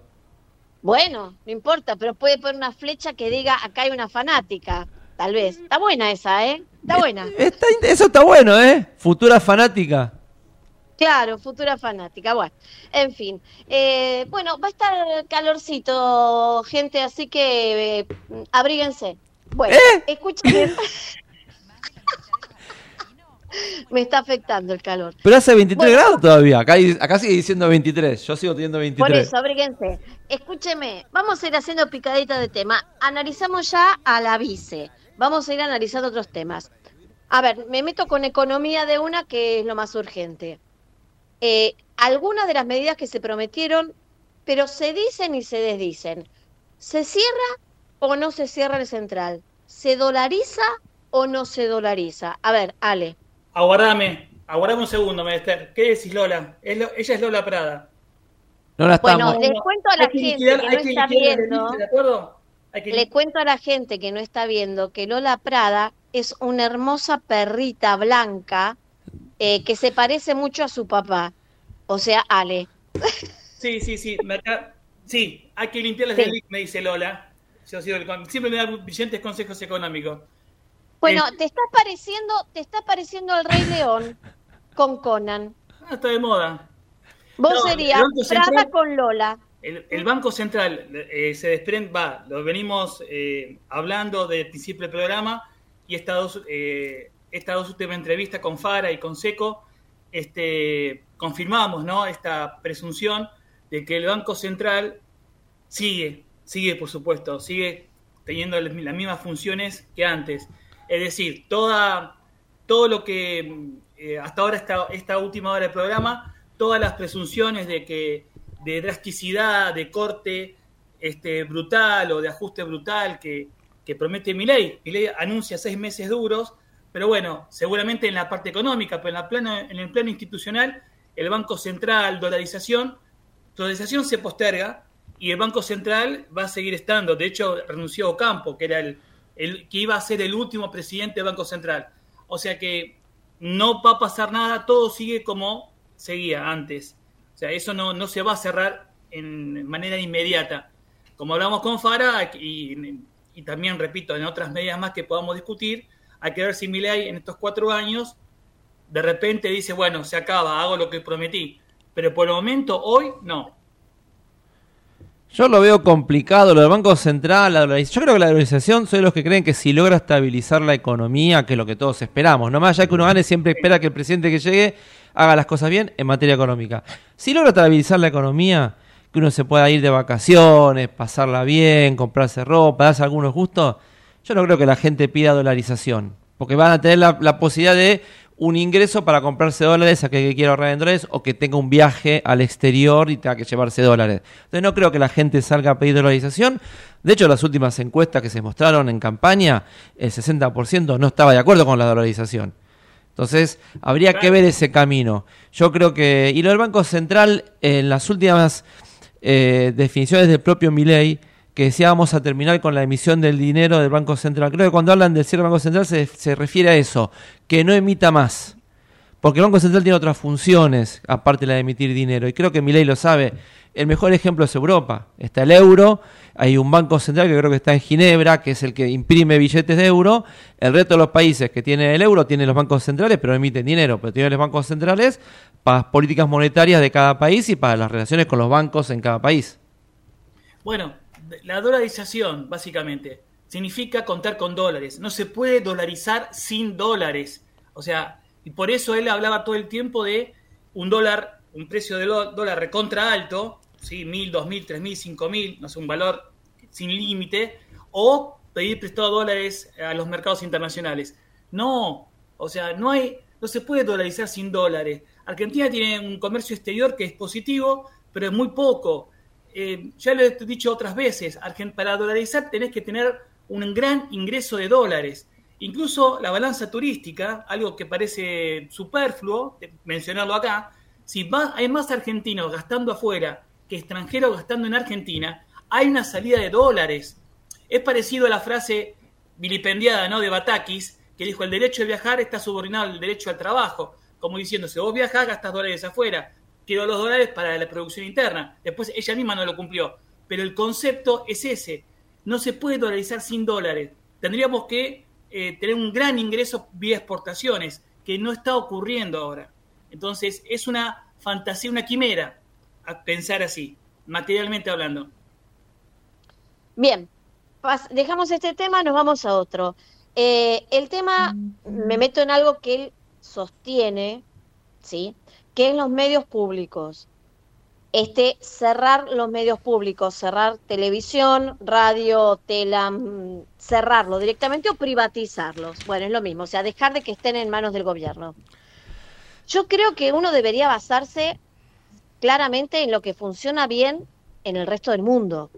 Hay muchos países que tienen sus televisiones, sus radios o sus diarios que son del Estado, vamos a llamar así, o públicos, y funcionan muy bien. Entonces, me parece que, e incluso les pasa a ustedes, conocemos colegas de la televisión pública, de la radio pública o de Telam, que trabajan muy bien. ¿Cuál fue el problema de los medios públicos? Que se convirtieron en una cantera de hacer publicidad y de hacer propaganda del gobierno de turno. Eso es lo que hay que sacar y dejar que los periodistas informen. Incluso en el directorio de estos medios hay que poner gente que sepa de medios y hay que poner gente plural, o sea, oficialista y opositora, y que funcione como lo que debe ser, informar, no hacer propaganda. El día que televisión pública, Radio Nacional y Telam funcionen así, pero este país habría llegado a la madurez política y periodística. Entonces me parece que hay que rever eso. Y, y dejo este detalle ya lo- los dejo opinar a ustedes. Televisión, eh, perdón, eh, Radio Nacional es la radio que más alcance tiene en el país. Donde estén, ustedes escuchan Radio Nacional. Entonces, este federalismo que tiene la radio, ¿por qué no aprovecharlo? Ya sé que todos me dirán, bueno, pero ahora escuchás por internet, escuchás por el celular, escuchás... Hay gente que todavía en nuestro país no escucha de esa manera la radio porque no tiene los medios. Tal vez el día que tengamos conexión en todos lados y, otra situación económica podamos decir no importa el alcance. Hoy por hoy Radio Nacional acompaña a mucha gente que está en lugares donde no llegan otras radios. Entonces, ¿por qué cerrar o privatizar algo que en otros países funciona bien? Tomemos los ejemplos, copiemos lo que está bien. Marcos, Sí, a ver, eh, comparto, uno conoce muchos colegas que trabajan en los medios públicos desde hace 30, 40 años, que son periodistas, que, no tienen que ver con, no tienen, no tienen una posición política tomada con el gobierno de turno que les haya correspondido, siempre trabajando como periodistas. Es cierto que eh, en el kirchnerismo se ingresaron muchos, eh, muchos militantes a los medios públicos que se han utilizado para una bajada de línea. El kirchnerismo en los gobiernos de Cristina y, en el gobierno de Alberto entienden que eh, los medios públicos son para una bajada de línea, uno no está de acuerdo. Yo otro día entré en Telam eh, a ver algunos especiales y, por ejemplo, me encuentro con la pista Milman. eh, a raíz del, del intento de asesinato de magnicidio contra la vicepresidenta Cristina Fernández de Kirchner. Yo entiendo que se puede hacer un análisis de qué pasó, pero ya dar a entender desde un medio público que el responsable o el autor intelectual puede ser un diputado de la nación cuando no está en la justicia, yo creo que eso no está bien. Vos podés hacer un- una historia o, o una investigación periodística sin señalar culpables antes que la justicia o sin inducir a que la gente crea, che, es tal persona. Eh, lo de Radio Nacional es cierto que llega a todos lados, pero lo que se vio cuando fue el gobierno de Macri, eh, uno que hablaba con las autoridades de Radio Nacional, que muchas radios del interior, Radio Nacional tiene los empleados que trabajan para la radio, empleados que tienen que cubrir espacios en el horario que les corresponda, pero que después por la tarde eh, tenían un programa propio y la radio aparte les pagaba cifras muy abultadas. Y muchos decían, no entiendo, si trabajan para la radio, ¿por qué? Si está a la mañana, yo a la tarde tengo que pagarle aparte para pagar otro programa, si ella es empleado de la radio. Que se terminó un poco con eso en algunos lugares de- del interior del país, este, y que luego que se fue el gobierno de Macri, se implementó de vuelta eso. Entonces es una doble derogación. Eh, en, en la radio. El otro, y un tema con Telan es que, que suena mal también. Cortito, cortito lo que estás diciendo ahí de economía y te dejo seguir. Eso es lo que hay que sacar. Claro. Cosas, esos sobresueldos, esos sueldos impresionantes. Si sacamos eso, empezamos con un buen funcionamiento, como toda empresa, y, y ya está. Sí, seguí, perdón. Sí, no, y digo, y, y la televisión pública, la televisión pública, yo lo tengo charlaba con familiares, tienen unos convenios, nosotros que salimos a la calle y vemos los móviles cómo se mueven, y uno se pregunta, ¿por qué un móvil de un canal de televisión va con cuatro personas, cinco como mucho, y un móvil de la televisión pública lleva entre 10 y 15 personas por los convenios colectivos de trabajo, cuando hoy un móvil con cuatro personas te funciona? No digo que los tengan que echar, si son empleados de años además, fíjate la formación, fíjate cómo lo integrás al canal hasta que esa persona por cuestiones de edad se termine jubilando. Tampoco quiero que pase como pasó en el gobierno de Macri, me contaban el otro día que algunos ministerios echaban gente cuando asumieron que le faltaban entre seis meses y un año para jubilarse. Lo dejás que Sí, se claro. jubile. Lo que sí Eh, creo que el caso Telam es distinto, porque hoy lamentablemente las agencias de noticias no cumplen la función que, se, que cumplían hace 10 años. DIN terminó cerrando, Noticias Argentinas tiene algunos clientes en el interior, me han contado colegas que trabajan ahí, pero dice, Está funcionando, Noticias Argentinas. sí, pero es muy chico. Y Telam es una estructura muy grande, tendrías que reformularla dentro del espacio de medios públicos claro. con otra onda, pero sabiendo, hay, hay que aclararle algo a la gente. En el Estado Nacional, como en el Poder Legislativo, va a haber despidos porque los transitorios, los contratados, se les terminan los contratos a fin de año. Y cuando hay cambio de gobierno, es lógico que el gobierno que viene echa los del gobierno anterior porque son eh, militantes políticos del gobierno anterior. O sea, que eso Marquito, va a pasar. Pero eso lo hemos hablado acá. Al margen de ser militantes o no, los contratos se terminan. Claro. ¿Qué En- en debería...? la- a ver, en las empresas privadas, cuando uno trabaja, se te termina el contrato, el que te contrata te puede contratar otra vez o no. En el Estado pasa lo mismo, está todo bien. Yo les pregunto, a ver, cuando éramos chicos, me acuerdo que uno escuchaba a los abuelos, a los padres, hablar de la televisión pública, que tenía hasta obras de teatro a través de la televisión, que tenía programas de recorridas por el país, y había que competirle a la televisión pública por el nivel de programas. Después se fue trastocando en una cantera de publicidad, como digo, de propaganda en realidad. Bueno, ¿cuáles eran los programas más vistos de la televisión pública cuando asume Néstor Kirchner? El programa que tenía la mañana, creo que se llamaba Desayuno, me parece. Desayuno y algo más. sí, el de Víctor Hugo sí. Morales.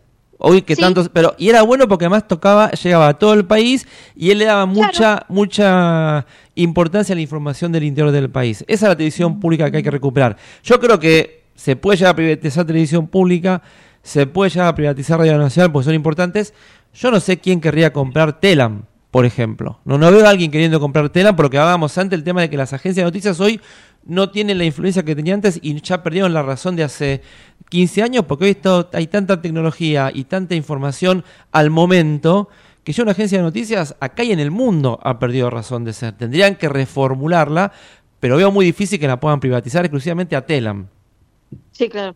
Ale, Estoy pensando mm, Bueno, Eh, bueno, bueno, no, bueno. pero Déjame terminar la oración. Estoy pensando con lo que me lo había señalado vos, es la BBC o TV France, que, que incluso la, la televisión francesa incorpora el castellano. O sea, Mm. ahora hay un canal francés que habla todo castellano. La televisión alemana también. La- la- sí, le- más atrás, o sea, la Deutsche Welle, ya hace rato hay un programa de actualidad política llamado Cuadriga, que habla de política internacional. Es, es impresionante ver, escuchar a especialistas en Alemania hablando, por ejemplo, sobre la guerra en Ucrania en castellano. O sea, claro, uno piensa que son pares porque hablan el mismo idioma, no, pero son no, están en Alemania, con los propios intereses de Alemania. Eh, es muy interesante, o sea, uno puede pensar que se puede, que yo, quizás programas de, de actualidad respecto a la región, tener contacto con eh, otro, otro tipo de, de programación no atípica, no comercial que estamos acostumbrados a ver. Pero son, son buenos, eh, por ejemplo, uno quiere saber sobre el conflicto de Israel y Palestina, bueno, la BBC hace informe de tres minutos o de cinco, breves, y te cuenta todo. Es, es muy bueno, es, es casi una fuente de, de conocimiento. Los- Es que la verdad, en basado en lo que decís vos, Ale, hay que elevar el nivel. Y con lo que decís vos, Marcos, hay que sacar todo lo que es sobre precios y lo que se está pagando de más. Si uno logra eso, es útil, porque en serio la llegada es muy federal. Y si encima revalorizamos a las provincias, es muy valioso. Entonces, por eso a veces se toman medidas de lo voy a cerrar, lo voy a privatizar. Esperá, eh, evalúa, miremos, analicemos un poquito eso. Termino con los medios, paso otra cosa. Me preocupa, me preocupa, yo recién algo comenté. Hay carteras que todavía no se mencionan. Yo entiendo que seguridad y economía nos pasa a todos por las vísceras y todos queremos arreglar eso y que una vez que se encolumnen los patitos de la economía, encolumnamos otros patitos. Pero yo no escucho, por ejemplo, hablar mucho de, voy a mencionar varios ministerios. Sí se sugirieron algunos nombres, pero uno solo, no se confirmaron, no son de los mejores. Educación. Yo no veo a nadie darle bolilla a ministerios, secretarías. Secretaría. A ver, no me importa si va a ser ministerio, secretaría, subsecretaría, dirección, no me importa cómo lo llamen, ¿sí? No voy a la nomenclatura. Pero digo, ¿alguien habla de educación? ¿Alguien habla de salud? ¿Alguien habla de, me voy a meter en algo muy jodido, turismo, que supuestamente no existe? Yo quisiera que le preguntaran a los españoles cómo levantaron España y van a hablar de turismo. ¿Alguien habla de estas carteras y otras tantas? Por ejemplo, y les tiro esta, parques nacionales. Parques nacionales pasó de ambiente, no, perdón, de defensa a turismo, a ambiente. Nadie sabe dónde va a terminar parques nacionales, algo muy importante para el medio ambiente. Ahora está surgiendo un nombre que es Claudio González, que ha trabajado ya con el tema de parques nacionales, que es ingeniero agrónomo.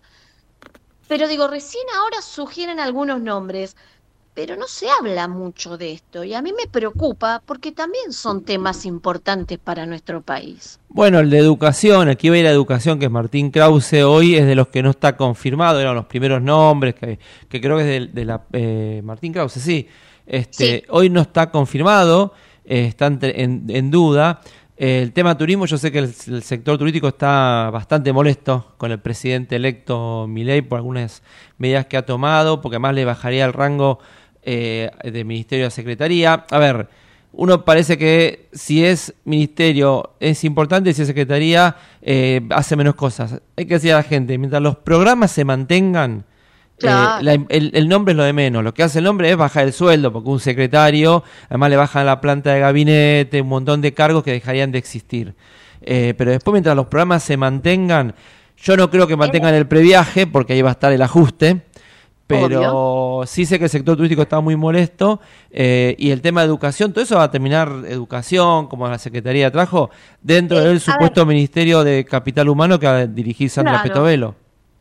Está bien que, hagan algunos recortes en, en ministerios donde hay una sobreabundancia desde personal hasta gastos. Está bien, pero importan. O sea, como decís vos, hay proyectos, hay planes que ejecutar. Eh, yo entiendo que el turismo a mucha gente le puede parecer una tontería, pero solamente digo esto y ya te dejo hablar, Ale.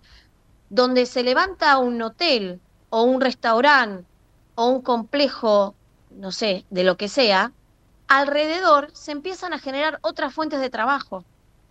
Y además es fuente de trabajo para mucha gente e incluso hasta para llamar extranjeros que vienen a dejar sus divisas.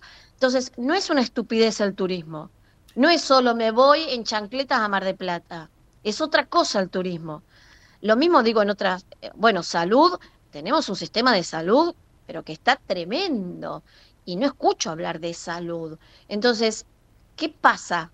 ¿Qué pasa alrededor? ¿Qué pasa con, con, esta dirigencia que no está también trabajando fuerte en esos temas? ¿Ale? Bueno, esto responde a la concepción liberal libertaria que tiene el, el presidente electo, que significa, o sea, cuando uno piensa en ministerio o secretaría de una actividad productiva, por ejemplo turismo, ¿por qué el Estado debería fomentar o dejar de fomentar el turismo? Así con todo, ¿por qué el Estado debería sostener educación, salud? En palabras del propio Milley, dijo, bueno, él acepta tener salud, educación como, como que no le queda otra, pero el Estado debería desatender, desentenderse de todos los asuntos, es decir, queda todo en manos de los individuos del mercado. Y por más que nos pese, en cuanto al discurso y a todas las críticas que llevó en su momento, el tema de la pandemia y la cuarentena, o sea, acá hay una falta de noción colectiva, evidentemente. Los, los ciudadanos somos únicos, libres, independientes y cada uno la, mano invisible del mercado. Eso se trata, esa es la visión del presidente electo que se votó, que se votó. Entonces, todo lo demás, ¿por qué el Estado debería ocuparse de turismo? ¿Por qué debería ocuparse de industria o de... Es decir, el Estado puede decir, le quito impuestos al agro, pero no sé si el Estado va a decir, voy a ayudar al agro a que mejore, ¿se entiende? Quitar impuestos sí, pero no meterse en la actividad productiva. Es el sermón o dogma que dice en cada acto que, que junta con sus partidarios este Milei. Es una concepción ideológica. Sí, sí, claro, y que, que se está notando no deja de preocuparme, ¿no? Porque en estos días dije, bueno, está bien, los puntos son primero para, para lo más urgente, pero creo que hay otras cosas que son importantes además, ¿sí? Son fundamentales, diría. Y esto es lo que yo decía antes cuando hablábamos con, con Seco. Por ejemplo, el, secretario de Agricultura, eh, Fernando Vilela, bueno, todavía se lo propusieron, pero él hasta no saber por ahora cree que es Caputo, hasta no saber que era Caputo, eh, lo que sugería es, ¿cómo voy a aceptar si no sé qué medidas se van a tomar con el campo? Y lógico, pero le debe pasar a tantos otros, ¿no? Es decir, el de, el de alguna secretaría por ahí dando vuelta dice, pero si yo no sé quién va a ser mi jefe y si me va a dar otra bajada, ¿cómo voy a aceptar eh, el cargo de más abajo? A todos nos pasaría también, ¿sí? Eh, claramente. Bueno, yo les pregunto una cosa, Conan, ¿se va a subir al sillón o no? Ah, usted dice, la ¿y por qué no? Lo hace más humano. Ah, mi ley, digo, ¿no? ¿No dormía en la cama también, Conan? Ya era No humano. al perro, claro, al Milei. Me, gustó la aclaración, Marcos. Claro, lo hace más humano a... Yo creo que sí, ¿por qué no? Yo creo que sí, eso es, es, es la nota de color, es humanizar al ¿Cómo candidato. el perro de Macri? Eh, ¿Tenía un perro Macri? ¿No te acordás que se lo, lo pusieron en el sillón? Ah, sí. Ah, no me acuerdo cómo se llamaba el perro de Macri. Me sale a hacer el chiste y decir Marcos Peña, pero... Escúchenme, eh, Macri tenía un perro, Alberto tenía un perro y un gato, y ahora Milei va a tener varios perros. Se, te- se está tentada con decir algo más, pero déjelo ahí. ¿Lo del gato se entendió? No, no, no, no, no seamos injustos con. No caigamos. Apostemos al amor, apostemos No, a esa no, no, no pareja. caigamos con. No caigamos con. Ustedes, perdón, ustedes fueron a, ustedes fueron a Balcarce. Ah, muy bien. Javi me sopla. Balcarce se llamaba el perro de Macri. Como el alfajor. Mejor, sí. No, como la, como la calle de la casa de gobierno, amigo. Bueno, pero... se Ah. Dios mío. y soy yo la que piensa en comida. Estamos en Bueno. onda con el nuevo gobierno, todos con- sin los patitos en fila, como decís vos, maestra. Chicos, hablando de comida y de algo, eh, Michelin vino a, a dejar bien arriba la gastronomía argentina, eh, premió a restaurantes de Buenos Aires y de Mendoza con estrellas Michelin. Es importante, es importante. Después decimos que no es importante el turismo. eh, ustedes saben lo que genera eso, que mucha gente quiera ir a comer a esos restaurantes especialmente. Digo extranjeros porque nosotros no podemos ir a tomar ni un vaso de agua ahí. Sí, lo que tiene que decirle, ahí sí es algo que un día vamos a tener que hablar en serio. Los precios que están pasando de la costa, yo entiendo que No, están esperando tremendo. que llegue turismo extranjero que va a venir. Pero el argentino también tiene derecho a tomarse aunque sea una semanita. Los precios que están pasando No, son terribles. Marcos, vos estás diciendo que los argentinos tenemos derechos. O sea, ¿qué estás diciendo? ¿Algo parecido a la justicia social? Los derechos ¿Es una aberración, según el presidente? Perdón, los derechos están y mientras haya leyes, los derechos se defienden y se cumplen. Muy y si no, se hacen las denuncias. Entonces, a ver, yo entiendo que mucha gente nos van a quitar los derechos. Sí, está bien, pero hay una ley. Entonces, vos podés. Eh, el otro día empezó con esto porque eh, creo que fue Bertie Venegas Lynch, dijo que habría que este, derogar el aborto. Y salieron todas a quejarse, nos van a sacar los derechos. Sí, No, tiene que haber una ley, no, tiene que ir al Congreso, no es de un día para el otro, algo así. ¿Sabés Y tampoco creo que. La diputada Limón, Limón, Limón. No, sí, sí, pero también lo dijo Venegas Lynch. Entonces, habrán sido los dos Ah. entonces. Digo, por más que lo quieran hacer, eso no es de un día para el otro. No sé, es que ya te lo sacan. Tiene que ir a una ley, hoy los votos creo que no lo... Si, si antes había muchos eh, Bueno, pañuelos verdes en el Congreso, cuento- creo que hoy hay más además.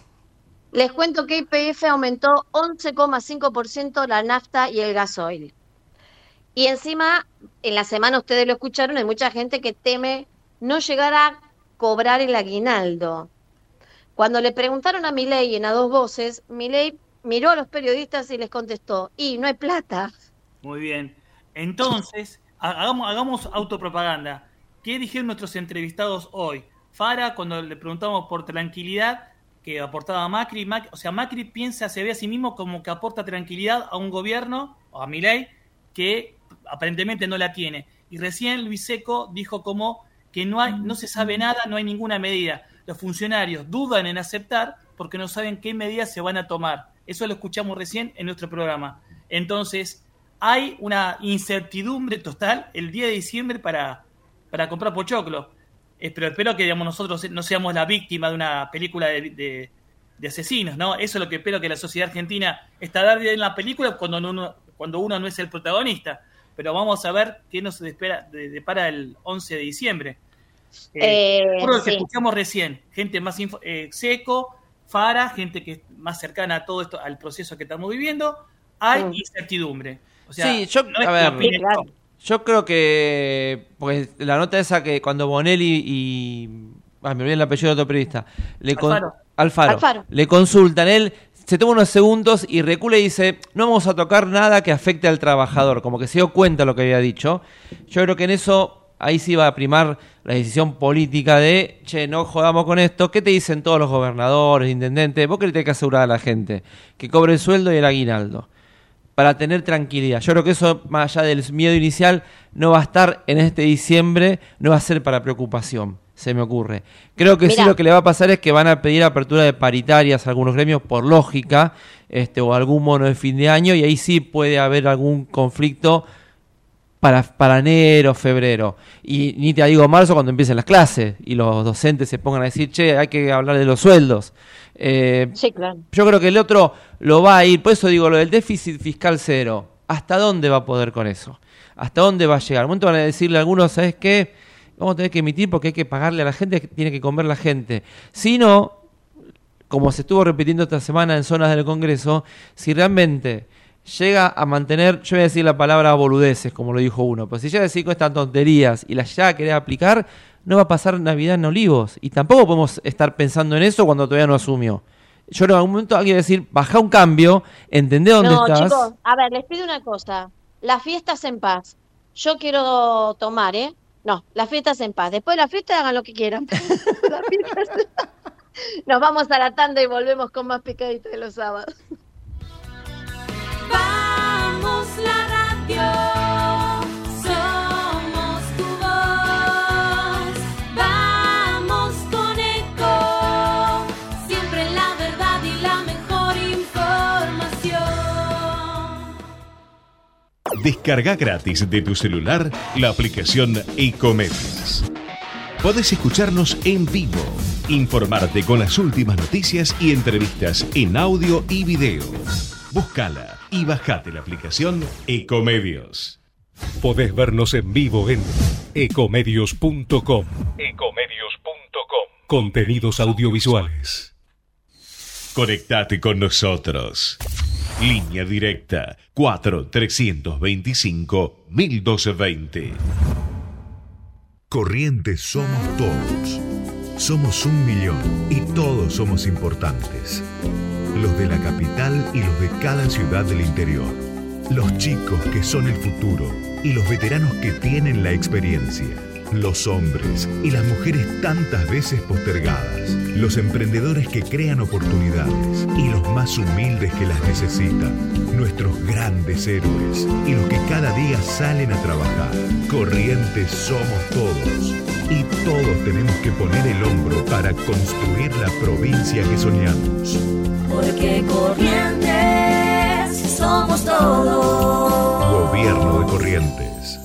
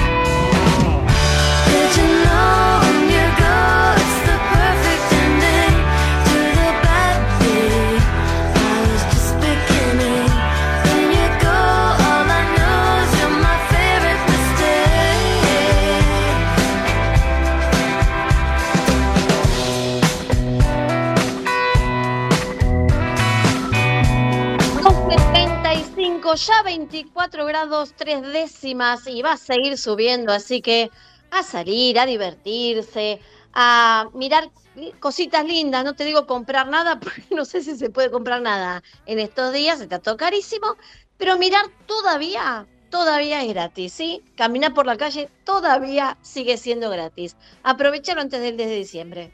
Sonó bien, ¿no? Sonó, sonó, sonó oferta. Sonó oferta de supermercado. Eh, oferta liquidación, claro. Sonó, sí. sonó a que antes del día de diciembre hagamos lo que tengamos que hacer porque después nunca más. Qué, Bueno, pero qué, este qué- año, ver, qué negativo. Por eso, así está que Boca después no gana nada, por hinchas como usted. Pero negativo, usted está diciendo que va a salir a la gente en enero a la calle. Escúchenme una cosa, esperen. Este año lo hicimos varias veces, varios. Primero, antes de las pasos, vayamos a comprar todo, por las dudas. Después, cuando vino la elección, antes de la elección compremos todo por las dudas. Sí. Después, antes del balotaje, compremos todo por las dudas. Y ahora me quedaba del 10. Después ya se me van a ir terminando las fechas, chicos. Claro. Después, ¿qué digo? Antes de que venga Papá Noel. Claro. No sé. Mire, no sé, yo estoy esperando que algún regalito, algún champancito que mande alguien para tener Sí, para sí, chupar sí, el... el- Sí, sí, sí, sí, sí, qué sé yo. Espera. ¿Por qué no? Un No, champancito. uno, las esperanzas nunca se pierden, chicos. No, las perdemos ca- cada dos años. Ya no esperamos cada cuatro cuando elegimos presidente, cada dos. Hasta, incluimos los recambios legislativos también para tener esperanza. Obviamente, obviamente. Cómprelo, Marcos, el champán. No, no, no pida. Pero obvio, el champán no se mancha. Mira, te digo que además está casi más barato el champán que la sidra. Datazo. La, la sidra está carísima, chicos, está carísima, en serio. El otro día la vi y dije, ¿cómo puede una sidra estar tan cara? Bueno, ¿qué les parece si hablamos un poquito de buena música? ¿Les parece? Pero vamos. Bueno, a mí me gusta mucho el chamamé y la persona con la que vamos a hablar, además de ser un chamamecero, pero súper jovencito, es tan, pero tan, pero tan talentoso. Eh, con él vamos a hablar de muchas cosas. Ezequiel Fernández, ¿cómo estás, Ezequiel? Buen día. Bueno, buenos días. La verdad que, que muy contento de, de estar en comunicación con, con ustedes y un, un abrazo grande, un saludo para toda la audiencia también que están escuchando. Muy contento, la verdad. Bueno, realmente sos muy exitoso. Yo le digo a la gente que los busquen en sus redes sociales. En Instagram, Ezequiel-Fernández con doble Z. Es muy, muy bueno. Pero vamos a hablar con vos primero de algo que, que nos convoca, que es esto de Tarragorros, rey del chamamé. Eh, contame un poquito. Sí, así es. Este, este año, bueno, se cumplió los 100 años del, del natalicio del nacimiento de, de Tarragorros, bien llamado el, el rey del chamamé, uno de los principales referentes, ¿no es cierto?, y pionero de, de nuestra música. Eh, y bueno, nosotros tuvimos la idea, una idea que tenemos hace, hace bastante ya, y este año la llevamos a la práctica, justamente que coincidieron los 100 años, en hacer un, un documental, un pequeño documental en, en homenaje, ¿no? Que cuenta con, con fotos, con material inédito y con, con entrevistas, con testimonios de personas que, que tuvieron la suerte de, de compartir, de conocerlo, como el caso de, bueno, de su hijo Antonio Tarragorros, de músicos como Juancito Buenaga, Rubén Rodríguez y mucha gente también, eh, por ahí familiares o hijos de amigos de, de Tarragorros. Esto lo, lo estrenamos en el mes de junio en, en Curuzucuatiá. Y, y bueno, después se hizo también, por supuesto, se subió a las redes, a YouTube, en Facebook y demás. Sí, Para vos, como, como músico joven, ¿no? Como la nueva generación Sí. de los músicos del chamamé, ¿qué significa, qué simboliza Tarragorros? Y mira, Ta- Tarragorros es mi, mi referente máximo en, en esta carrera musical, porque yo soy en Curuzú, yo soy nacido y criado frente a la casa de Tarragorros, que es el actual museo. Opa. Sí, y, y bueno, esa casa estaba abandonada y en el año 2005, 2006 más o menos, yo tendría 5 o 6 años, eh, se empezó con la construcción, el- la, la remodelación, todo para hacer el museo Tarragorros, ¿no? Y entonces yo viví, como se dice, mamé todo eso, ¿no es cierto?, desde muy pequeño y Ujú. se me prendió el gusto por, por el chamamé y por el acordeón en particular, ¿no? Eh, Ezequiel, eh, ¿cuánta, cuánta, a ver, vos participás mucho de, de eventos, estuviste este jueves pasado en la Casa de Corrientes en, en- en la noche de, de las casas de provincia que se hace todos los años. Esta noche fue muy, este, este último año fue muy acotado a pocas casas, pero estuviste presente en la, en la noche en la Casa de Corrientes. Eh, cuando te presentás con la música de como curuzucuateño, con esa impronta tarragoseña, ¿cómo lo recibe la gente? ¿Cómo lo ves vos desde arriba del escenario? Y bien, bien, gracias a Dios tenemos la suerte siempre la, los lugares o las presentaciones que hacemos, la, la gente te recibe de mejor manera y al decir que, que sos de Curuzucuatiá o que venimos de, de Curuzucuatiá, lo primero que dice la gente, vos de la tierra del, del maestro Tarragorrón, ¿no es cierto? Entonces, ¿cómo no, no orgullecerse y, y tratar de, de representar bien siempre a nuestro, a nuestro terruño? El recibimiento de la gente, la verdad que es, es maravilloso, gracias a Dios. Ale,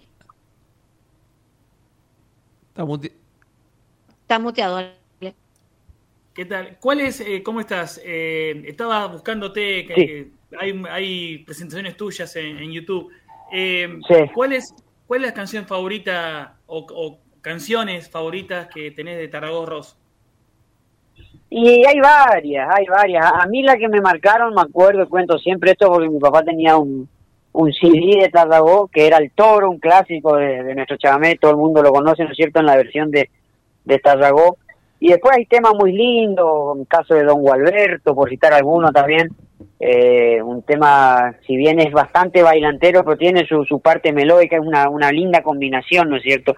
Y después varias, creo que todo el, el repertorio tarragocero, por así decirlo, es, es muy lindo a nuestro gusto. Ezequiel, vos sos un, un chamamecero joven, este, ¿cómo ves que llega el chamamé a la juventud? Porque uno cuando va a, los, a, los, a las fiestas de, de chamamé, las distintas que yo he podido estar, ves mucha gente grande, mucha gente mayor, saben a bailar, y a veces falta la, juventud. Está que a veces, que de a poco se va notando más que los jóvenes se acercan. Pensá que es así, que, que la juventud, no en, en el interior, porque el interior es más fuerte del chamamé, pero acá en la ciudad de Buenos Aires, que la juventud se empieza a acercar a este género. Tal cual, coincido completamente con, tus palabras, Marco. Creo que cada vez se está, se está acercando más la, la juventud al, al chamamé y al folclore en general, ¿no? Eh, es como decís vos, en la provincia sí se ve más, se siente más, porque bueno, nosotros ya por ahí nacemos ya con eso inculcado de nuestras casas, de nuestros padres, de nuestros abuelos, ¿no es cierto? Pero acá en Capital es un poco por ahí más difícil para aquellos que no, no, no lo conocen o no, no, no se han criado con eso. Pero cada vez tiene, está teniendo más, más aceptación el chamamé, más espacio también el chamamé lo- en lo que es aquí en Capital Federal. Así que la verdad que muy, muy contento por eso, ¿no es cierto? Cada vez, sí. Yo no- lo voy a decir yo porque vos sos muy humilde, pero hay un grupo de chamameceros, entre los que estás vos, que están haciendo un trabajo de hormiguita muy grande, constantemente difundiendo el chamamé. Son embajadores de esa música. Bueno, Por eso gracias. los jóvenes, pero por eso tal vez los jóvenes se están prendiendo un poco más, porque ustedes constantemente están trabajando para eso. Sí, esa, esa es la idea, ¿no es cierto? Esa creo que es nuestra nuestra misión y como bien vos decías, hay un, hay varios varios jóvenes, ¿no es cierto?, que estamos en eso, que estamos en el chamamé, tratando de estar en los festivales, de estar en programas de radio, en programas de televisión, eh, bueno, en redes sociales, que es lo que más se utiliza ahora, es más lo que llega a los jóvenes, ¿no es cierto?, para seguir difundiendo e inculcando nuestra cultura y que no se pierda esto tan lindo, ¿no?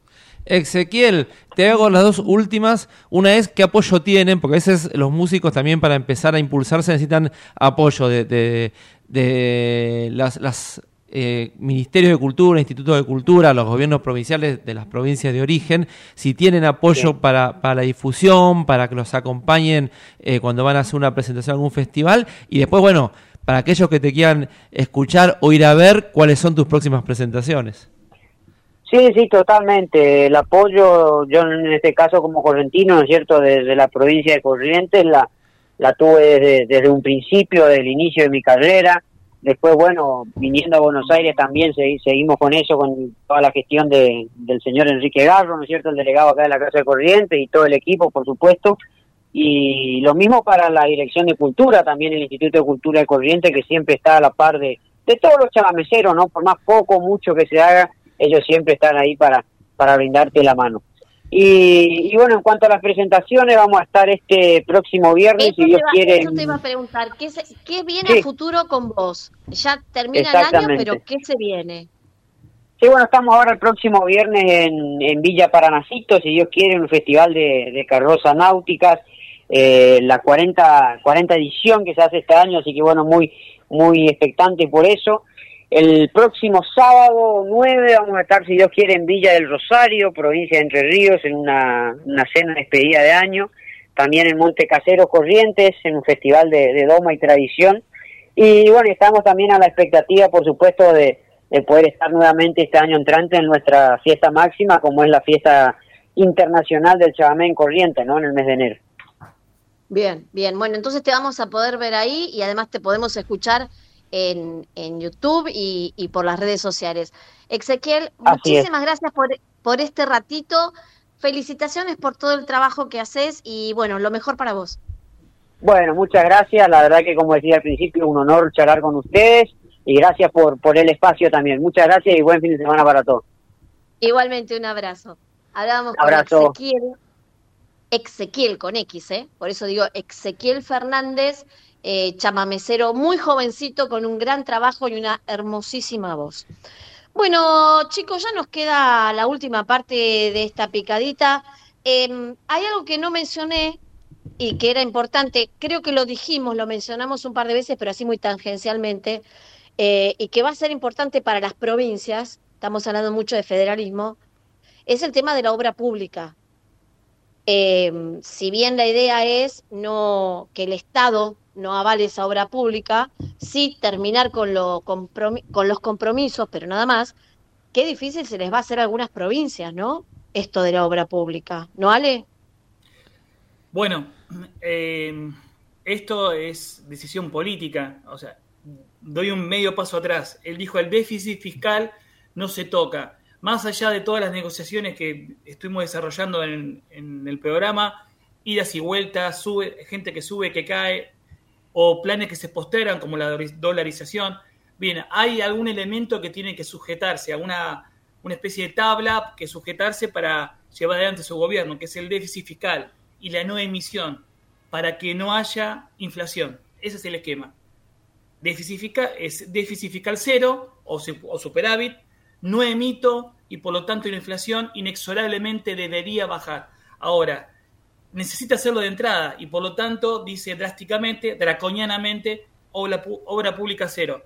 Ustedes saben mejor que yo, bueno, acá si luego va, eh, si afecta a las provincias, las provincias pueden contar con, cuentan con senadores, más allá que haya diferencias políticas entre gobernador y senadores, que van a tener que presionar también. Y cuando el gobierno quiere una ley, ¿cómo se sanciona en el Senado? Sí o sí va a necesitar apoyo de los senadores. Ustedes lo van a explicar mejor que yo, este, este punto. Entonces, en, en eso estamos, entre la voluntad política de un gobierno que tiene que surgir el 10 de diciembre tomando medidas drásticas. En, en esto se enmarca el cierre de, la- de las medios públicos, de los medios de comunicación público, y se, se marca la, la obra, la, la obra pública también. O sea que algo hay que aceptarle al nuevo presidente. Si no, no es presidente. Está claro. el otro ¿eh? día decían los gobernadores, los de la oposición, eh, que a ellos lo de la obra pública no los perjudica porque este gobierno no les dio obra pública, lo decían Valdés en Corrientes, Cornejo en Mendoza, este, porque dicen, bueno, pero va a quedar gente en la calle, pero no es gente de la provincia, porque la obra pública se hace con empresas nacionales. ¿Cuál es el problema? Que los trabajadores de cada provincia se van a ir a quejar al gobierno provincial. Ese es un dato. Pero aclaró algo Cornejo en un programa de televisión, el gobernador de Mendoza, que decía, el PPP de Mendoza, que es el que quiso implementar Macri acá y no salió, porque acá tenemos algunos vicios que no son exclusivos de la política, también son exclusivos de los empresarios, del famoso club de los contratistas. La obra pública en Chile, la primer cuota, el que inicia la obra, es el Estado. Después se mete el privado. En las obras que el privado puede tener rentabilidad, rutas, por ejemplo. Pero siempre se empieza poniendo plata al Estado dijo. Eh, hay otras obras que las hace el Estado porque el privado no las va a hacer. Entonces, yo quiero ver lo de la obra pública. Tal vez frene algunas cosas, pero, pero va a haber cosas que va a tener que hacer porque no le va a quedar otra, porque no va a haber un privado en hacer obras donde no hay rentabilidad. Eh, yo creo que medidas, acá me acaba de llegar una información por lo que hablábamos antes con, con el tema turismo que decía Esther, eh, me pasan que en el turismo de Salta generó en estos cuatro años de, de la gobernación, ¿saben? 5.000 puestos de trabajo. Y ahí se entiende lo que decía antes Esther de el turismo, porque no, está, no hay definiciones de quién va a estar a cargo de turismo, dónde va a estar turismo. 5.000 puestos de trabajo, lo que implicó un crecimiento del 10% desde 2019 en la actividad Pero es que en económica. este, en este país hace mucho tiempo se viene hablando de esto del turismo, que otros países lo tienen tan internalizado que se generan fuentes de trabajo. Chicos, yo les puedo decir que hace poquito se abrió eh, un, un hotel, una cadena hotelera que hizo un hotel para convenciones este, muy cerquita de Varadero. No había nada en la zona, pero nada. ¿Ustedes no saben ya? En pocos meses se instaló una farmacia, un almacén, un kiosco. Claro, porque la gente ahí tiene que empezar también a tener otra vida. Bueno, lo que se genera alrededor es maravilloso, pero no tenemos mucha ¿Y cuánto- vos ibas a decir algo de la obra pública, ¿no? ¿Cómo? No, es Ah. justamente, no, no, es justamente eso, Maester. Vos lo que estás hablando es de, cier- de, de promover una actividad cuyo, pero ahora, ahora a partir del 10, el titular del Estado es este, tiene una concepción que no, no, no está en orden de estimular una actividad. Simplemente él puede decir yo saco impuestos, hasta ahí. Esto lo tiene que Claro. resolver el mercado. O sea, todos nuestros buenos deseos chocan con la filosofía presidencial, que él va a decir déficit fiscal. No estimulo a nadie, cada uno se las arregla como puede. Y si Salta, Voy a hacer... ¿sí? Dale, dale, dale. y si Salta tiene tan más empleo de trabajo por turismo, lo va a conservar Salta porque Salta es la linda y seguramente. Pero vos tenés que tener lo que decía recién este del Hotel Varadero, que estoy seguro que es así todo lo que se creó alrededor. Pero ahí también tenés, porque seguramente para que todo, para que el hotel se haya instalado ahí y hayan crecido comercios, también necesitas cosas que hace la obra pública, alumbrado, calles, Claro, eso es obra del. Estado. Si no haces eso, el hotel no hubiera ido ahí. Sí, claro. Entonces Este la obra pública va a seguir estando, ¿eh? La obra Chicos, voy a pública... hacer la última pregunta para que me la contesten los dos. Porque estuvimos hablando mucho del oficialismo, mucho de esto. El PRO va a ser parte del gobierno. No digo juntos por el cambio porque No. no, tan juntos. El PRO va a ser gobierno u oposición. Y ya dijimos, escuchamos que sí, que va, a ser, va a aportar tranquilidad a Macri. Macri. Yo creo que eh, hay un sector del PRO minoritario, que es el que responde a la reta, a Vidal, que no va a estar, eh, no va a formar parte del gobierno. Pueden acompañar algunas leyes, como otros sectores de la oposición, algunas leyes, reformas ministeriales, presupuestos seguramente se lo van a aprobar, especialmente si ponen obras, hablando de eso, en el presupuesto eh, que necesitan las provincias, porque si no las provincias no te votan el presupuesto, pero yo creo que lo van a terminar acompañando, por los presupuestos se acompañan, ley de ministerios, emergencia económica de acuerdo a las condiciones, van a acompañar, no van a ser parte del gobierno. El PRO más cercano a Macri y a Patricia, y va a depender de los cargos que le den. Hay algo que vos hablabas hace un rato usted del tema presidencia de la Cámara de Diputados que está en discusión. Eh, Ritondo ya avisó, y yo tengo chequeado, chequeado que es así, que si no le dan la presidencia de la Cámara, él se siente en libertad para este, tener a todos juntos por el cambio unido en diputados y lo que no guste, votarlo en contra. Ni siquiera discutirlo, votarlo en contra. Siendo presidente de la Cámara, él sabe que aporta 40 diputados. Che, eso suena a apriete. ¿eh? Pero es que es un apriete. A ver, esto es así. Ponerlo a Randazo también como presidente de, de la Cámara, eh, que pareciera que no tiene muñeca, muñeca política, es un Randazo que tiene buen diálogo con el, con el peronismo no kirchnerista, pero tiene buen diálogo con peronistas que están en Juntos por el Cambio, caso Emilio Monzó, y tiene buen diálogo con peronistas que están en el kirchnerismo, caso los eh, diputados de Misiones, los diputados de San Me Juan. gustaba, Emilio Monzón también era un buen candidato para ser presidente de la Cámara. me Pero digo, todo tiene su, su, su, re- su relación y su necesidad. Yo creo que el PRO, si le dan la presidencia de la Cámara de Diputados a Ritondo, eh, va a no puede ser acompañar. oposición, Marcos. No puedo ser oposición, obviamente que no. Si no se la dan, por más que estén Patricia y Toto Caputo en el ministerio, van a mirar con lupa cada, cada, cada ley. Lo que sí queda claro es que la Cámara de Diputados la va a seguir presidiendo la casta. Porque si no, si los nombres Claro, que suenan, aparte de, de- del de Lustó y del de Ritondo, es Oscar Sago. Y para los que no conocen, Oscar Sago es un hombre del radicalismo porteño, muy amigo de Daniel Angelici. O sea que la Cámara de Diputados la va a seguir manejando la casta más allá del discurso de Milei. Ma- Macri quiere darme el fútbol privado y ya está. Macri quiere. quiere Es en lo único que estoy de Que acuerdo. importa a él es Boca. Yo lo único que estoy de acuerdo es el fútbol privado. Lo que no te pregunté hasta ahora, tenés tres minutos, así que acotate. ¿Cómo ves que esté manejando el tema internacional? ¿Sí? Es, eh, hay una frivolidad que me hace acordar a Guido Di Tella, que él dijo cuando asumió eh, la- como canciller de, de Carlos Menem, pero bueno, Guido Di Tella tenía otro nivel también eh, intelectual, pero él dijo, las posiciones internacionales de Argentina, él miró las, las posiciones sobre los diferentes conflictos que existen en el mundo, y de un día para el otro cambió todos los votos de Argentina históricos y los alineó con los Estados Unidos en 24 horas, en 10 segundos. O sea, eso es muy frívolo. Es, o sea, que alguien haya cambiado de postura para alinearse con los Estados Unidos, de las relaciones carnales. Eh, había cierta frivolidad y cierto aire de, de, bueno, nos juntamos Estados Unidos y ya está, no importa lo que hagamos. ¿Qué te parece la futura canciller? y Diana, y Diana Mondino, como economista, la escuchaba, tenía cierto aire aristocrático, atractivo, como el que presenta muchas veces Villarruel, a- mujeres atractivas para ser vistas, para ser escuchadas, pero luego ahora la vemos en campaña y, con lo que dice son terribles.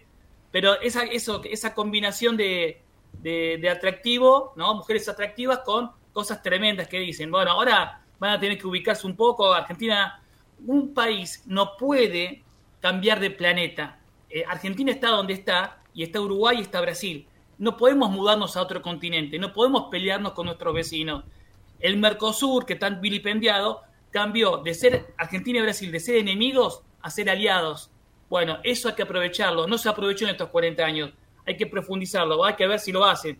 Pero si toman a Lula como comunista, bueno, estamos en mal camino. Muy bien.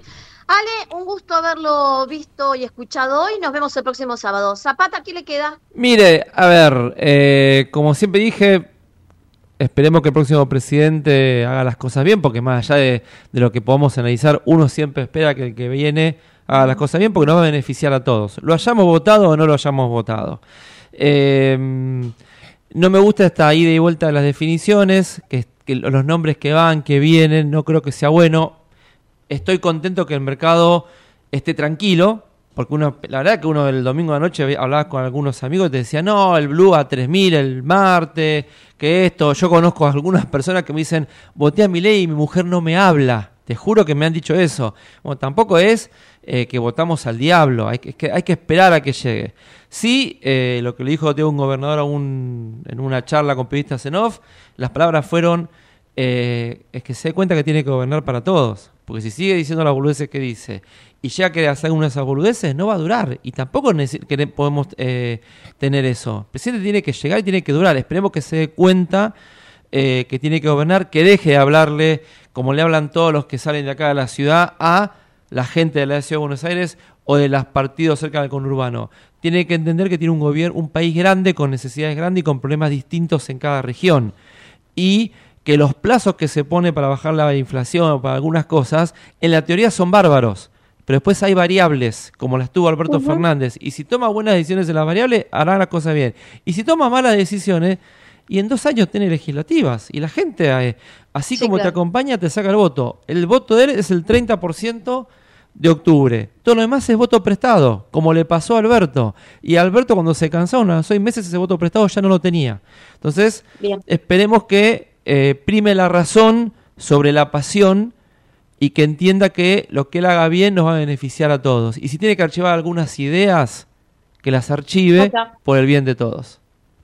El otro día escuchaba una señora sumando lo que decís vos, Marcos, que decía sobre mi ley, le preguntaban en la calle, y decía, es el nuevo San Martín de la Argentina. Ojo, ojo, sí, sí, juro que lo escuché. Eh, por favor, un poco de calma, un poco de cordura. Nadie es el San Martín de nadie, menos en estos tiempos.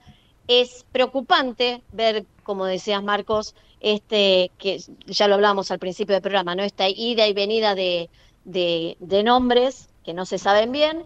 Esperemos, tengamos paciencia, démosle el changüí de recién inicia, pero también no dejemos pasar las cosas. Nada más que eso. Eh, a todos ustedes un muy buen fin de semana, que sigan bien, nos vemos aquí en la picadita de los sábados el próximo sábado en Ecomedios. Desde Buenos Aires, transmite LRI 224, AM 1220, Ecomedios